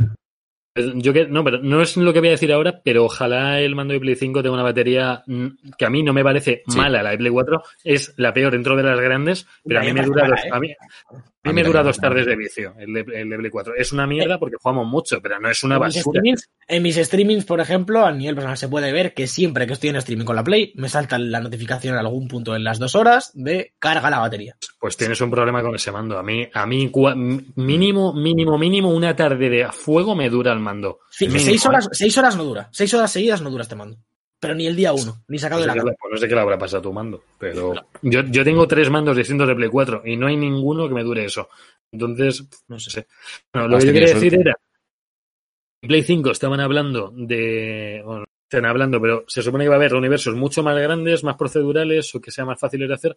Yo espero que no se pierda la esencia de los videojuegos, o sea, que hacer un planeta gigante o un universo como No Más Sky o lo que están haciendo con los de Beyond o estén justificadas los la, la- cómo hacen el juego, que no sea hacerlo más grande porque sí, como ya hemos visto en otros juegos, que no voy a dar mala brasa con los Assassins, pero que el serás, más serás perro que me acabas de copiar la mía, literal. Bueno, pues la podemos hablar juntos, Alberto, no te tienes cinco. Es, si es la que, si es la que he dicho, que es la que he dicho. Hombre, no ha sido igual. Hombre, quiero juegos más cortos que se centren en hacer el mundo más creíble y en mejores historias. No, no, no, yo no estoy hablando de mejores historias o no. Lo que no quiero es que el universo Sandbox lo único que haga ahora es que tardes eh, tres cuartos, o sea, no, tres, cuatro horas y media en ir andando de lado a lado. Es que eso me, me aburre, o sea, que el mundo esté justificado con el tamaño que tenga, no con lo que le quieras dar porque sea gigante. y- No, que mira el de las sofás, se va a hacer más grande, pero está justificado por cómo están haciendo la jugabilidad, por el guion, por los personajes, por las mecánicas. porque queremos hacerlo más grande para que la gente no se aburra. Sí, sí, porque se, el otro era se- muy se- lineal. se parece, se parece un poco a la que ha dicho Alberto. ¿eh? La verdad que es un poco lo que he dicho. Cuento como Andy en Masterchef y Alberto pues, Y encima se lo lleva. Venga, voy a, voy a- voy a decir yo una, voy a decir yo una y vamos a acelerar esto. Eh, yo le pido a esta generación que por favor asiente de una forma sostenible y constante en el tiempo la VR. O sea, yo quiero tener una excusa real para comprarme la VR de Sony o la VR de Xbox si la hacen, o la de O la Steam o la que toque. Pero quiero tener un motivo de peso que diga, Buah, es que la voy a usar. Porque la mayoría de gente que conozco que se compró las VR, las ha, las ha utilizado un rato, las saca cuando viene el colega de turno a casa, pero no se pone a jugar eh, tres horas, cuatro días a la semana con VR. Entonces quiero que, que, por ejemplo, con Half-Life Alyx ya ha pasado que es un juegazo que solo puedes jugar en VR, pues quiero que se vea eso, esos casos en consolas. Pero claro, tiene, tiene que haber más. Tanto en consola como en PC. Es decir, Half-Life Alyx creo que es el primer. Claro, de- y es, es- heavy decir esto porque lleva ya bastantes años la VR. es un oasis. Eh, cuatro o cinco años que llevamos ya con esto sentado. Y Half-Life Alyx creo que es el primer juego que realmente te puede vender esa tecnología de me voy a gastar pasta. Sabemos que está Astrobot, sabemos que es Astrobot y que hay otro tipo de juegos. Resident, el Doom. 7, pero realmente, para mí, como juego en plan exclusivo de VR de X horas, con mecánicas buenas, con algo que yo quiero jugar, es el primero en todos estos años que me lo vende. O que, o que me justifica comprarme un casco. Y creo que para la pasta que cuesta, debería haber muchos más de esos esta Sí. generación. Estoy bastante de acuerdo. Voy a decir, eh, nos daba la sensación de que como que han como que ha sido todo muy prototipos, que han sido como Sí. esto es Sí, lo que son casi podemos- demos. Claro, es que ninguno es un juego. Joder, me acuerdo lo del Batman, tío. Creo que el Batman eran 20 minutos de, de experiencia o media hora. Eh, es que eso no te vende. A mí no me, no me voy a gastar 40 pavos una experiencia de 20 minutos. Yo el tío. que tengo el que tengo como mejor ejemplo que ha funcionado así en consola ha sido el Resident Evil 7 porque era jugable al completo en VR. Sí. O sea, si querías jugar era el mismo así- juego y era jugable. Y aún así, no, no me parece que sea el mejor ejemplo. Una vez más por eso, porque es un port, ¿no? Y funciona bien, pero no explota la realidad virtual. Claro. Y no, tampoco, tampoco es eh, un motivo de peso, porque mucha gente piensa, Claro. bueno, pues lo juego en la versión normal y para probarlo quiero- ya me lo probaré en una Games Week o algo así. Yo, yo quiero que alguien, ya sea Valve o sea Sony, con, yo preferiría que fuese Sony porque es más barato. O bueno, Microsoft, no se sabe sea, nada de Microsoft, con este tema. Claro, sea quien sea, que alguna tome la iniciativa y meta pasta, y meta estudios y te saque 4, 5, 6 juegos de esta generación o estos próximos 2, 3 años que de verdad me digan, joder, es que esto lo tengo que jugar. Como dice siempre Javi, sobre todo, Mm. bueno, lo decimos todos, ¿no? De, de, hombre, la Play 5 me la voy a comprar porque es que me dan God of War y es que me da igual lo que haga Microsoft. Al final yo quiero jugar God of War. Es, Sí. es así, ¿no? En plan, es algo que vas a jugar porque sabes que es que si te lo pierdes, mm, estás jodido. O sea, una, cons- una consola que hace que te jodan perderte sus juegos. Eso es, eso bien. es. Pues Claro, quiero que- que lo haga VR. Que Claro, VR me, me claro. saque un, un algo que, me, que yo diga, hostia, es que si no juego esto, macho, estoy jodido. Astrobot es el único juego que me ha dado ese sentimiento. Lo hemos hablado muchas veces. Es un Claro. juegazo. Y a mí es el único que me vendería la VR, pero luego, ¿qué más? Pero tampoco es tanto, Sí. claro. Es lo que dices, tienes Claro. uno, uno aquí, otro allá, y al final no, no te hacen el pack para comprártelo. Sí. No, para nada. Venga, Pues voy a soltar yo, yo Sí. otra, que yo creo que va a ser bastante Claro. rapidita, porque es- esta sí que está un poco más trillada, relacionada con lo que venimos hablando siempre. Y quiero que esta generación vol- recuperemos un poco la de Play 3 y 360 y que haya una buena competición sana entre Microsoft y, y Sony, que fomente al final a que ninguna de las dos se asiente en el trono, como ha hecho Sony esta generación, y las Como dos Javi. luchen por, me- El Sí, trono. con el trono de Javi. Y que las, y que las Claro. dos realmente tengan una competición sana que, que haga porque mejoremos, porque esta generación, por ejemplo, hemos visto que Sony iba sobrada y hemos visto, yo creo que alguna cagada como la Play 4 Pro, para mí, creo que si hubiese habido mucha más competencia con Microsoft, se habrían esforzado más en esta consola eh, dentro de la generación, Puede ¿no? ser. Porque si, si ves que sabían que un poco que la, la One X no iba a vender tanto porque tenían la generación perdida. Entonces, ¿qué más da que vayan a 4K 60 frames Mm. si no hay juegos? Y los tenemos todos nosotros. Pero si Microsoft hubiese, hubiese estado arriba, a lo mejor Sony sí que habría dicho, ojo, que necesitamos 4K nativo para que la gente siga con nosotros. Y eso es lo que quiero esta generación, que estén de la mano para que dentro de dos años miremos a lo que llamamos de generación y digamos, joder, es la hostia porque las dos están, están muy arriba y quiero jugar los juegos de las dos. Genial. Sí, Javi. totalmente. Eh, vale. Eh, tengo, tenía otra que se me ha ido un poco. Mm, le doy yo, venga. Le ¿eh? doy yo, le doy yo, Javi, le doy yo, así te Dale, acuerdas. dale, dale. Eh, yo quiero ver en esta generación, eh, en específico, un salto grande en, los juegos deportivos. O sea, me parece que los juegos deportivos es uno de los géneros que más estan- estancados han- se han quedado. Los juegos de conducción está muy bien. De hecho, puedes ver casos como los Forza o Gran Turismo, que tú estás jugando y dices, bueno, o Drive Club, que sería extremadamente bien. Que gráficamente dices, vale, es que no, prácticamente no le puedo pedir más, más allá de que le metan ray tracing y que mejoren los shaders y movidas así.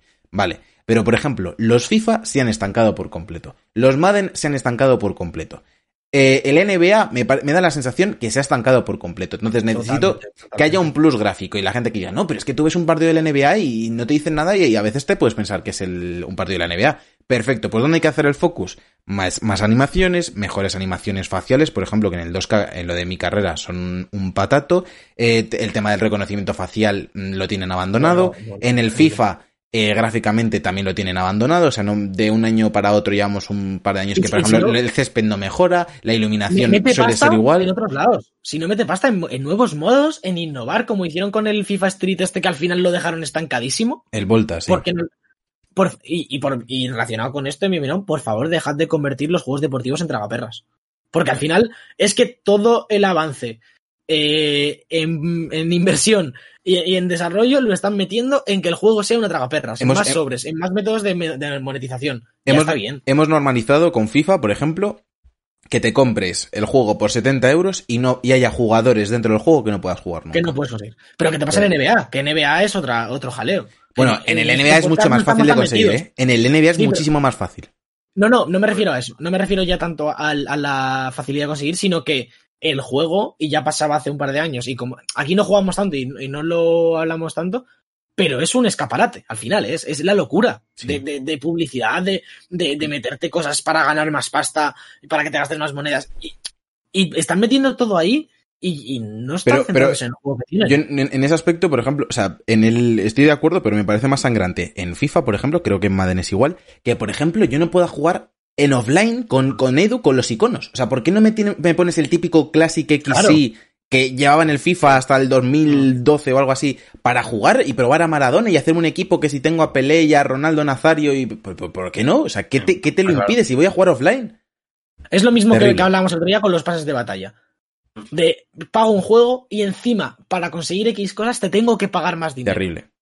Terrible. No, no, es decir, y, y yo creo que la industria está confundiendo y les estamos dejando como consumidores. Creo que lo de, los de- pases, lo de los pases poco a poco va, va a ir cayendo de alguna forma. Yo creo también, pero hay, hay formas de monetización que están creadas y pensadas para free to play. Pases de batallas, skins, Lo del eh, COD, eh, sobres. Todo eso está pensado para play. juegos free to play. Y tiene sentido. Hay que monetizar y hay que ganar dinero. Claro, El LOL claro que es sí. un ejemplo. Pero no me puedes venir con Overwatch y cobrarme por No. las cajas. No me puedes venir con Call of Duty y cobrarme por el pase de lo de batalla. Call of ¿Por Duty, es, lo de 70 Call of? Duty es, es denunciable. O sea, Es que te da 70 pavos, claro, tío. es que me he gastado el juego y sale el Warzone y no me das ninguna ventaja respecto al resto, aunque sean 12 Claro. pinturas, es que me tengo, si quiero Claro. ponerme una pintura guapa de estas de los packs que venden, me tengo que gastar 15 pavos en un pack de mierda de, de cuatro pinturas, pero estamos locos, No tiene tío. ningún sentido. Claro que no. ¿Qué quieres No, que o me deje 400 pavos en tu juego? Porque eso La-. La tienda, anual, que ¿eh? tiene, la tienda que tiene Modern Warfare a la derecha del todo, con 200.000 Es- es de modelos es de eso, es que, es que no tienen ni free to play, tienen tiendas tan grandes. Es de cárcel. Es de total, Puede ser- de cárcel. Un juego triple A con lo que cuesta tenga una tienda mucho más grande que un free to play, que el free to play modesto, que quiere sacar dinero porque lo han hecho gratis. Eh, como si a mí Ninja ahora me dice, oye, mira, que, el, que, el, que el- Claro, bueno, la historia va a ser la hostia, pero te va, va a ser cinco pavos. Vale, pues te, y te lo te voy a lo pagar, compro. Claro, pero si luego vienes con Modern Warfare, no, es que si quieres más contenido me vas a pagar otros 30 euros, porque claro, los 70 han sido pocos, más los 10 del base de temporada que me pagas. Terrible. Me- que- meto una extra, no, no. meto una bola extra aquí. Eh. Por favor, recuperemos el concepto de DLC y no de, de monetizar por otras cosas. A mí, si me, si me sacas el de las tofas y luego me cobras otros 20 pavos por un Left Behind o un simultáneo, vale. O un DLC de Bueno, DLC pero de- siempre, pero siempre que haya sido eh, posteriori Desarrollo desarrollo, sí, sí. claro. Obviamente, no me lo claro, cortes, no me lo claro, cortes. claro, claro. O, o incluso los mapas del Call of Duty de toda la vida no me encantan, pero bueno, es contenido que estoy pagando por cosas que has desarrollado a posteriori que me estás ofreciendo nuevas, vale. Eso te lo compro, te pago más, pero cobrarme por cosas estéticas dentro de un juego que te pago 70 pavos, eh, ya está bien. Ya está bien, eh, todo el mundo a la cárcel, empezamos de nuevo. Eh, voy yo a mi, segun- mi siguiente cosa, que ya sé cuál Sí, sí, quiero vale. decir. Esta a lo mejor no la, veo- no la hemos pensado mucho, pues porque nos mola todo. ¿Cómo que hemos? los A lo mejor la has pensado tú, pero Ah, vale, vale, vale. que no. Voy a meterme otra vez con Sony. Me podría meter a lo mejor más con Microsoft, porque están las dos en, en eso un poco parecidas. Sobre todo a Sony le pido que haya nuevas IPs en Play 5. Pero, pero Javier. Mete, Alberto, mete, no huyas. mete al armario, mete al armario. Javier, no me lo puedo, no me lo puedo ¿de qué creer. forma- de, qué forma, ¿De qué forma lo ha dicho Alberto? La primera, quiero IPs nuevas en Play 5, es lo que ha dicho, o sea. Javier, te lo he dicho, te lo he dicho con esas palabras, tío, con esas Javier, palabras. Pero Javier. Un segundo, es que voy a enseñar mi lista, voy a enseñar mi lista. Ay, Lo primero Dios. que pone, nuevas IPs. Nuevas IPs. Vaya, hombre. No Pues, puedo, no puedo más. no puedo. pues me has destrozado ahora. Pero, pero, escucha, que escuchar. Pero claro, Pero tío. sí, buf, me, me he podido empanar un poco. no sé. Dice Rubén que, es que Sony, es que Sony tiene pocos juegos. Hay que decirlo dos veces para que cuente. Venga, dale, Alberto. Javi, piénsate Ay, una, por favor. La última, piénsatela. Pero, y, y- y a, la, a la vez, escúchanos para no, que no llegue que, sí, es que ha sido raro que no me enterara. Vale, yo voy a Vale. decir, voy a- decir una, una muy sencillita, que, pero que creo que también es de cierto impacto para la industria. Es que Es que te juro que le- Javier creo que se guioniza los programas, tío.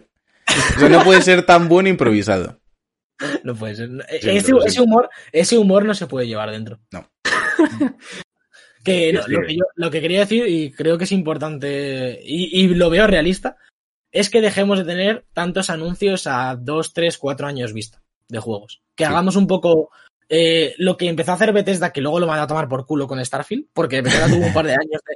Es verdad que tuvo un par de Sí, años sí. de todo lo que se anunciaba salía en seis meses, y eso me parece. Lo hicieron con Doom y con un montón de juegos más, con Prey y tal. Me parece increíble, genial. Y luego sacaron Starfield y, y el, y el Elder Scrolls 6 y se cargaron esa, esa mentalidad. Pero creo que deberían empezar a aplicarlo todas. Me parece que no beneficia a nadie sacar un, un teaser de un juego que va a salir dentro de dos años. Porque entramos siempre en cosas de downgrade. Porque claro, el juego es imposible que se vea igual hoy que en dos años. Se, va- se verá mejor o peor. Como pasó con Spider-Man, que era mejor y se demostró. Pero creas polémicas innecesarias, puedes hacer que la gente se olvide de tu juego porque ha pasado. Obviamente con Spider-Man no, pero hay muchos juegos que, que están. Y lo- nos pasa en el podcast cada semana, en plan de. Este no es el juego que salió en un E3 en 2015. Basta ya de esto. Sácame el juego como han hecho con, con el Paper Mario, tío. Y a lo mejor no tan exagerado porque es de a un mes vista, pero cuando tu juego esté ya más o menos cerrado y sepas que ya que lo puedes sacar, o, sea, o que sepas cuándo lo puedes sacar. Es que muchos anuncios que tenemos, la propia compañía no sabe cuándo puede sacarlo, porque no está el juego hecho, ni no está ni, ni en una fase avanzada. Entonces, por favor, y además también evitaremos cancelaciones, porque si el juego ya está casi acabado cuando lo anuncias, mm, mal se tiene que dar, ¿no? Para que no llegues a las fechas y tal. Y también eso, evitar el crunch, dejar a los estudios desarrollar. Y yo creo que Nintendo es más o menos un buen ejemplo de este tipo de cosas. Anuncia las cosas cuando, cuando tenga sentido anunciarlas y no porque quieras meter hype a la gente.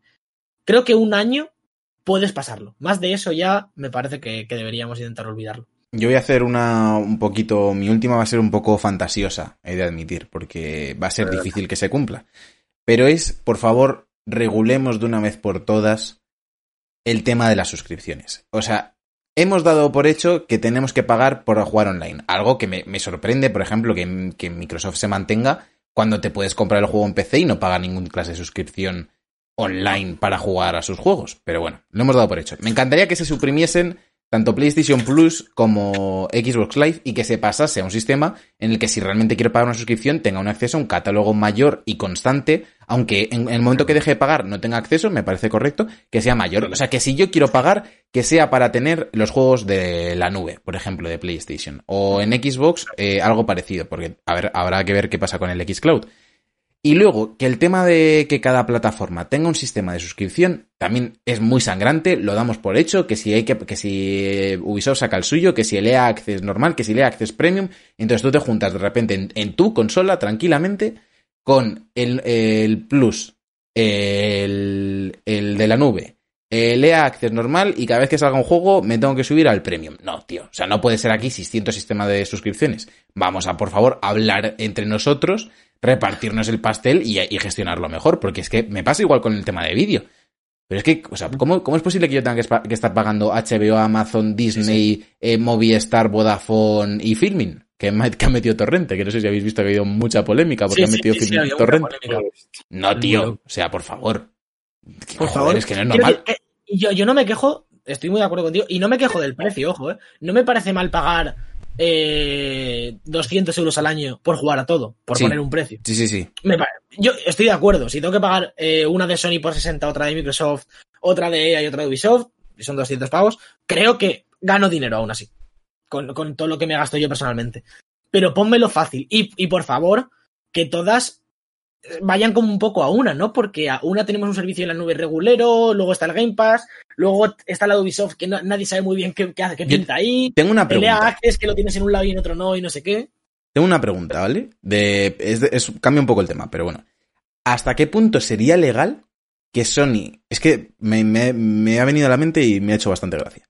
Que Sony saque una... Un, en vez de una consola, o sea, o sea, bueno, que se llame PlayStation 5, pero que en vez de ser una PlayStation 5 al uso, sea un PC que tiene una forma de ejecutar el cliente de PlayStation 5, pero que tú puedes instalarle Steam, por ejemplo, o el- la consola de, o sea, el Xbox Game Center este de PC, y Sí. puedas jugar a los juegos de Microsoft desde el, el sistema de ordenador llamado PlayStation 5, porque sería muy bueno que de repente Sony llegase el jueves y dijese, no, esto Esto es la Play algo- 5, puedes hacer una partición y jugarlo de Microsoft también, pues sería Eh, eh, esto es algo que ya hizo que ya hizo Steam con las Steam Machines, no sé si os acordáis, Sí. que, que eran ordenadores. Pues lo que hablamos siempre, ¿no? Que una consola es un ordenador, pero con todo el sistema operativo dedicado y por eso funcionan tan bien. Eh, intentó hacer esto en un sistema de PC para que tú pudieras tener el cliente de Steam y jugar al catálogo de PC. Y como que se recibió muy mal por la comunidad, tío. No, no sé. Creo que tienen que encontrar, si quieren hacer algo así, una, Las Steam Machines forma de. eran un poco desastre. Sí, sí. Había, había como chorrocientos mil manufacturadores y algunas iban mejor que otras, pero bueno, eh, era la, la tontería del día. pero sí, la- que- en la Play a Xbox. Sí, sí que una que yo tenía por ahí de las cinco era en esa línea un poco, ¿no? Que, que la generación, esta generación fluida, ¿no? Que venimos viendo, lo sea más aún. De, de que se acerquen más al PC en el sentido de en una sola máquina poder jugar a todo, eh, poder, no sé si cambiar piezas, pero mejorar tu consola. Si no es cambiar piezas, un plan renove, Ah, Estaría guapísimo que, la, que Play 5, por ejemplo, fuese modular. Estaría guapísimo. claro. O si no es modular, por, por lo menos que hubiese un plan renove oficial, no el del game o el de la FNAC, que cada uno hace lo que quiere, sino que Sony instaure un sistema en el que te dan la Play 5 por 500 pavos y en dos años te sacan Play 5.1 porque la gráfica es mejor y no sé qué. Y oficialmente yo la cambio por 200 pavos. Y todos mis datos de guardado están en la nube sin tener que hacer yo mil movidas de ahora los subo, ahora los bajo. Bueno, lo del. Plus es fácil, ¿eh? Lo de los datos de la nube es fácil. Sí, es- fácil, pero, pero que sea aún más fácil, ¿sabes? Que, que haya una forma de pla- plug and play directamente. Sí. No, no sé cómo, cómo instalarías los juegos, a lo mejor tirando un poco de la nube en las primeras horas, ¿no? Para que se vayan instalando. Pero todos estos SSDs, la nube, utilizar todo para que yo, por poco dinero, pueda ir cambiando mi consola. Porque al final, cambiar un PC también te cuesta pasta. Es como un plan renove, Claro, ¿no? es que- Comprarme una gráfica es un dinero. Pero al final, poco a poco, voy poniendo menos cantidades de dinero que es más cómodo para la gente, para ir actualizando su consola. Sí, el otro día jugando con, con Javi al Rocket, creo que era, o, o hablando por Discord, me comentó, me preguntó Javi, eh, ¿tú crees que esta como que si esta generación salía tan anticuada como se hablaba con PlayStation 4, que ya desde salida se decía, no, es que esta, esta consola está anticuada? Como que los PCs son mucho más potentes. Y digo, hombre, obviamente los PCs que hay son más potentes, también te valen 1500 pavos, en vez de Claro. 500 que te va a costar la Play.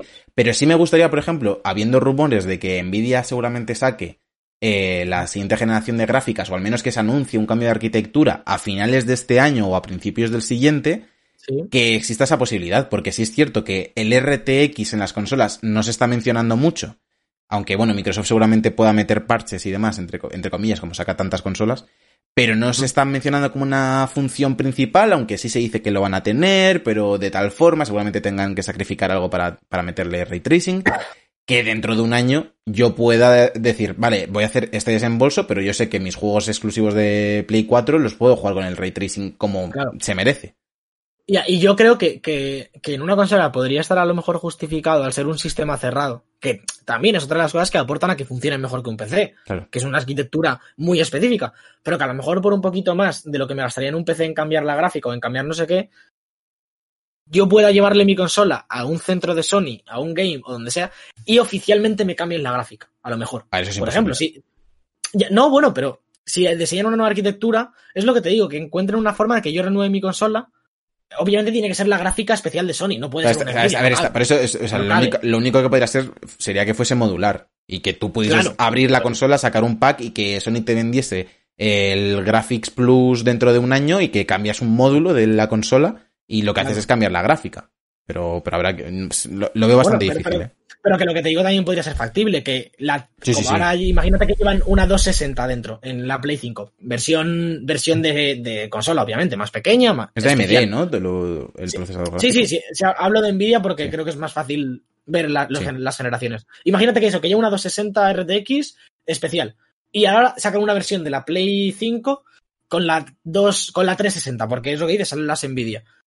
Que yo pueda llevar mi Play, yo no la voy a poder cambiar, porque es un sistema cerrado, una arquitectura especial, y es mucho más complicado. Y encima ya me cargo la garantía, todo lo de siempre. Pero que yo la pueda llevar y a lo mejor no me den la nueva, pero me cambien la pieza por X pasta porque la mía la reutilizan o, o lo que sea. ¿Sabes? Algo así, lo que sea, pero que yo pueda mejorar mi play. Porque si no, vamos a seguir estancados en las generaciones. Claro, cuando es algo que el PC ha dejado atrás ya. Cuando, cuando, cuando hablamos también tanto de la nube, eh, yo creo que muchas veces se le infravalora. Porque todo el tema, no, generaciones fluidas, no sé qué, es que podemos estar a muy poco tiempo de que te olvides de generaciones fluidas y de mierdas. O sea, que tú te olvides del hardware, que tú cojas el mando y el Chromecast, eh, por poner el caso de Stadia, y que sea Google la que se encargue de tener que actualizar los equipos cada vez que salga algo de nueva generación. Que podría ser una opción bastante válida. Lo que pasa es que, claro, ahí el punto de vista de cambiar de hardware empieza a perder un poco de sentido. Ya. Y que también estás metido en las mismas de que hay mucha gente todavía que tienes que convencer mucho de que no jueguen en el local. Yo, por ejemplo, soy uno de ellos. Prefiero jugar en local, instalado, y depende a qué cosas. Le- también la dependencia a la nube. El día que se le caen los servicios a Google, no puede jugar nadie. Claro. A nada, a nada. ¿Sabes? A ver, Porque si se le caen los que- a Google, hay más preocupaciones, ¿eh? Sí, Bueno, pero los específicos de, de Stadia, Sí, sí, sí. de los de Sony, que son. Porque ahora mismo sí que ya es verdad que pues, si te cae el Call of Duty nos pasa, ¿no? Que no va y estás jodido. O no tienes internet y muchas cosas que no y puedes jugar. horas. Pero bueno, pu- puedo, puedo poner el Uncharted, ¿no? Puedo poner X juego que, Sí. que tira. Si todo fuese en la nube, te quedas sin jugar. Claro. El, el rato que sea. Que obviamente, pues claro, tienen que tener unos sistemas de nube que, y de servidores que no se caigan nunca. O que sea prácticamente virtualmente imposible que, que se caigan. Pero sí, también es otra, es otra solución. Dale, Javi. Voy, voy a mi tercera cosa, que, Ojo, que ¿eh? estoy seguro que no la habéis dicho. Vamos. Estoy seguro que no. Yo me voy a meter un poquito, vuelvo otra vez con Sony porque mucho ver cosas nuevas. Quiero ver hasta dónde puede llegar el mando de Play 5. Por mucho que el de One y el de Series X ya sea la caña, yo mm, que, quiero que el de Play 5 tenga aún más funciones, que la vibración no será la, la que es la que tiene Nintendo de HD que no usan para nada, pero quiero que el mando vibre de una forma que no ha hecho nunca, no que salga volando. Seguimos hablando del mando, ¿no? Sí, Yo sí, no lo sí. sé, no lo sé. Javier se, se pierde las metáforas.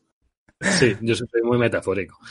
Pero el potencial que tiene la vibración y el, y el meterte en un videojuego, o sea, que, que yo entiendo que los eh, competitivos online, por tema de apuntería y esas cosas, se quitan la vibración. Y es, pues, No, eh, no te creas, ¿eh? Yo conozco mucha gente que a nivel más o menos serio se lo quita, porque no le mueven el mando al disparar. Claro. Y no me- no, el caso es que el mando de Play 5 dicen que si se va a notar la lluvia, que si se va a notar el, el Por favor, temporal que en sí. sí, Por en- favor, que sí. a mí me, me gustaría un montón, yo que sé, o que cuando das un impacto de verdad que se note el, el- la fuerte o, o el impacto si es suave o es más fuerte, se note en la vibración. Ya el de Play 4 lo hace muy bien, pero yo creo que el de Play 5 tiene mucho potencial para, para que la vibración nos deje muy locos. Bueno, y de Lo One- hablábamos el otro día por WhatsApp incluso, eh, que por ejemplo juegas un, coche- un juego de coches, pilles una rueda, una piedra con la rueda de la derecha y vibre solo el mando ahí y Pues- te dé el impacto y cosas así. O que cuando te disparan, que de verdad se note que te han dado un más fuerte, más o que te ametrallen, que no sea lo mismo. Yo tengo sé. la sensación de que lo va a hacer mejor Xbox que Sony otra vez con el tema del mando, ¿eh? Pero bueno, habrá que ver. Sí. A mí el mando de, me parece que es tan bueno el mando de Xbox que ya no saben ahora mismo qué hacer con él. Pero, o sea, está en pues punto- ese, ese tipo de cosas, ese tipo de cosas que dices tú. Son, yo creo que Sony todavía está en un punto que hay cosas del mando que no sabe cómo gestionar, como el panel táctil y demás. Creo que tiene ciertos elementos Sony en el mando en el que todavía le están dando vueltas esta generación. Y es lo que dices, Microsoft lo tiene tan claro, porque su mando es el mismo desde hace mm, 10 años prácticamente, que pueden... em, que la única forma de mejorar es lo que tú dices, la vibración, los gatillos y... Pero que, pero que no, no he oído la misma información, por mucho que sea eh, Microsoft el que tenga ya el mando bien, no he oído noticias de qué va a hacer el mando de, Microsoft y me gustaría, me gustaría oírlo, la verdad, me gustaría saber eh, qué están haciendo, qué ventajas va a tener respecto al de One X, eh, no sé, me gustaría saber un poquito más del mando, es que no han sacado nada sobre los periféricos. Y además el otro punto que tengo es el sonido 3D de Sony, me parece que se han metido en un muy buen sitio, que es que el sonido de los videojuegos junto con la vibración es básico, es lo que más te mete, sea de terror, o sea de acción, o sea de aventuras, sea de sigilo. Eh, yo creo que Sony está siendo una dirección muy buena en cuanto a tecnologías. Eh, Me ha pasado esta semana justo con The Last of Us, que le pasa mucho esto que, bueno, cada vez menos, ¿no? Que tú oyes por el casco que toca al personaje si está a tu izquierda o a tu derecha, pero cambia muy bruscamente en cuanto giras un poco la cámara. Rollo, tú lo oyes Sí, por la izquierda sí, sí, sí, sí, y lo dejas sí, al sí. otro lado y de repente te hace un paneo al otro lado que dices, joder, Y de hecho, no sé, es, es sonido estéreo. hay casos loquísimos en los que había personajes que si no les hay juegos en los que si no miras al personaje que habla no le oyes. No le oyes, total, total. eh, justo. Porque, porque calculan un poco el- la dirección del sonido en, en izquierda o derecha o centro en función de la posición y se vuelve loco. Y con este sonido 3D eso puede, podemos pegar un buen empujón, ¿eh? Sí. Luego para que la gente lo juegue con los altavoces de casa mal configurados, pero sí. Ya. Yo hay- yo hay Para, los true gamers pero- Sonics. Pero, pero, pero ponerte, por ejemplo, el de Last of Us ahora que lo estoy jugando, me pongo los cascos 100% de las veces, ¿sabes? Flipas. A ver qué tal Claro. han hecho las Sofas 2, el sonido en auriculares. eh, creo que tiene, tiene mucho Mira, potencial. o- o- otra cosa que te pueden vender luego en Play 5 por 60 pavos. En la versión con sonido 3D del de Last of Us 2. Claro. Joder. Perfecto. Si es, que, si es que no se les acaban, ¿eh? Pues, Vamos, Sergio. no, que os iba a decir que dejamos por aquí Vale. estas peticiones. El, el ¿Cómo, juego, o sea, el- ¿Qué dices? ¿Qué? ¿Qué? ¿Eh? ¿Hola? Sergio, ¿me ¿Hola? ¿Se me Claro. oyes? Vale. Eh, el podcast no, por favor. Vale, eh, eso, que el domingo que viene seguramente tengamos otro programa con noticias de la Next Gen, sobre todo por esa conferencia de Sony, y que muchas de nuestras dudas y peticiones se verán solventadas o no. Eso ya depende de Sony. Ahora nos vamos a hablar de los lanzamientos de esta semana en los jueguicos.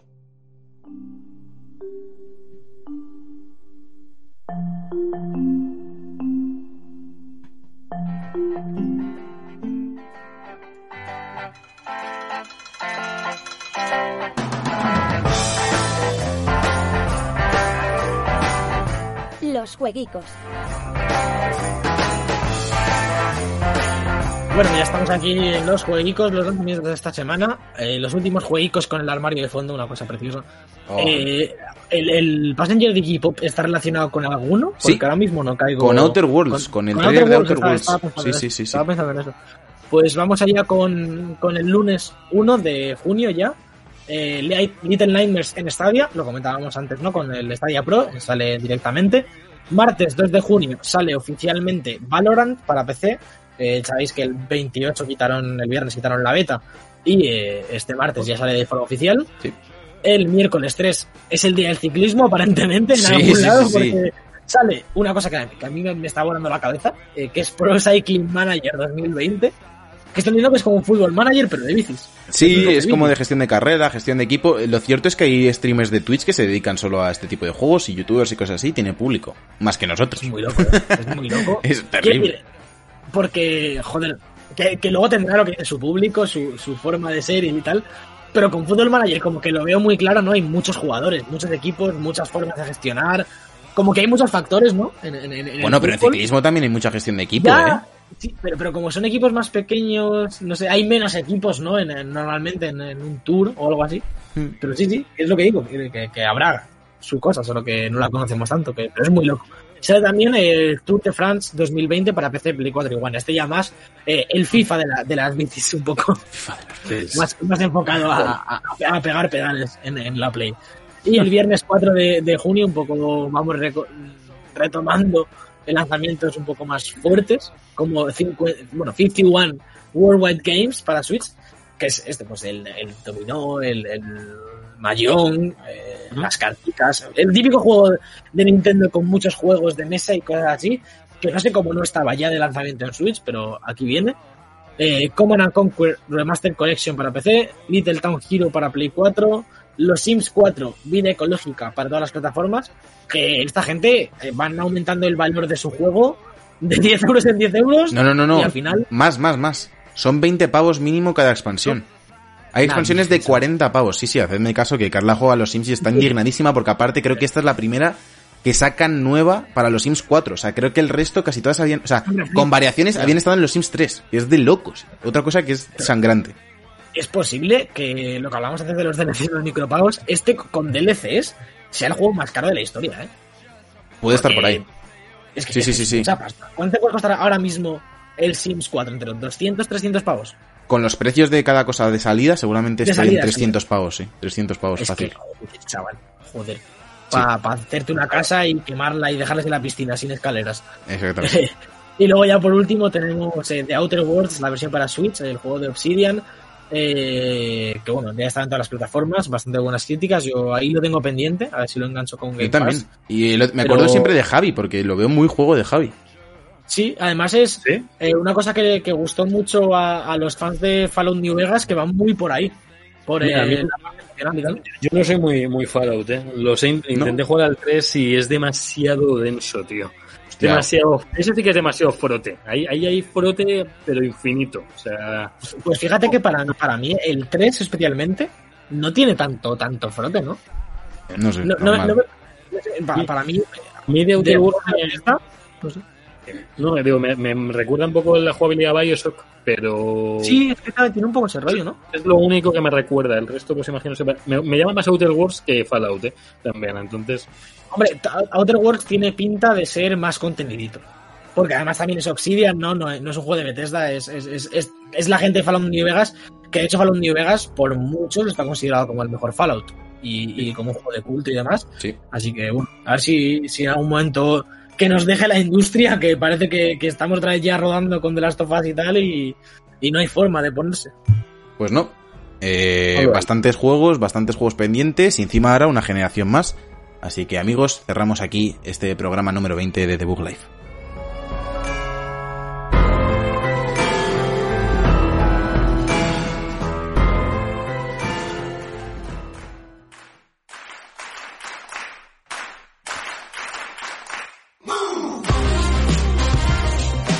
Y hasta aquí el vigésimo programa de la quinta temporada de The Book Live, programa dedicado a lo que pedimos a la Next Gen. Muchas gracias, mis compañeros Javier López, por haber venido un día más. Día de perros, ¿eh? Se ha puesto a llover a lo bestia. el día de perros no es todo lo contrario. Es el mejor día que podía haber, que llueva, que, se- que Madrid siga descontaminándose cada vez más. Estoy a favor de, de todo esto. La gente no es que llueve. Javier López, ¿tú no tienes alergia o qué pasa? Que, que- que pero- contaminemos ya, que contaminemos ya para que el polen no pase la nube de contaminación. Que no, que no, sí. A ver, la lluvia también se oxigena y hace que el polen no se concentre. Entonces es mejor que llueva. Para ti para mí lo necesitamos. O sea, Yo, yo me quiero morir ya. Bueno, ¿no? ¿no? Alberto Blanco, nos despedimos de ti y de tu armario. Hasta siempre. La semana que viene nuevo, nuevo outfit y nuevo setup. Ambos. Un nuevo, un nuevo mundo se, se abre. Me, está, me va a quedar guapo el setup que hay detrás del podcast, ¿eh? Ojo, ¿eh? Ya- ya lo ojo, ojo, ojo, ojo. Una- unas, unas guitarritas colgadas, unas cosas ahí. Bien, bien, bien. Eh, al resto, os emplazamos a que nos sigáis en todas nuestras redes sociales, a que consumáis el podcast, no consumáis otras cosas, consumid el podcast en YouTube, en Facebook, uy, en Facebook, en Spotify, en Google Podcast, en iTunes, en iBooks, donde queráis. Y nada, que nos sigáis en Twitch, que es donde estamos haciendo directos todos los días de vuestros juegos favoritos y cada día los juegos favoritos de más gente. Eh, poco más que añadir, ¿os ocurre algo? No, no. Eh, que vamos a Ninjala ahora. sí. Vamos a Ninjala, A mí se me eso, se olvidó Yo, yo no sé si puedo, la verdad, no sé si me deja. eh, Ahora lo miramos. Eh, hasta aquí llega el programa número 20 de la quinta temporada de The Book Life. Yo soy Sergio Cerqueira y nos vemos la semana que viene con más. Chao, gente. Adiós.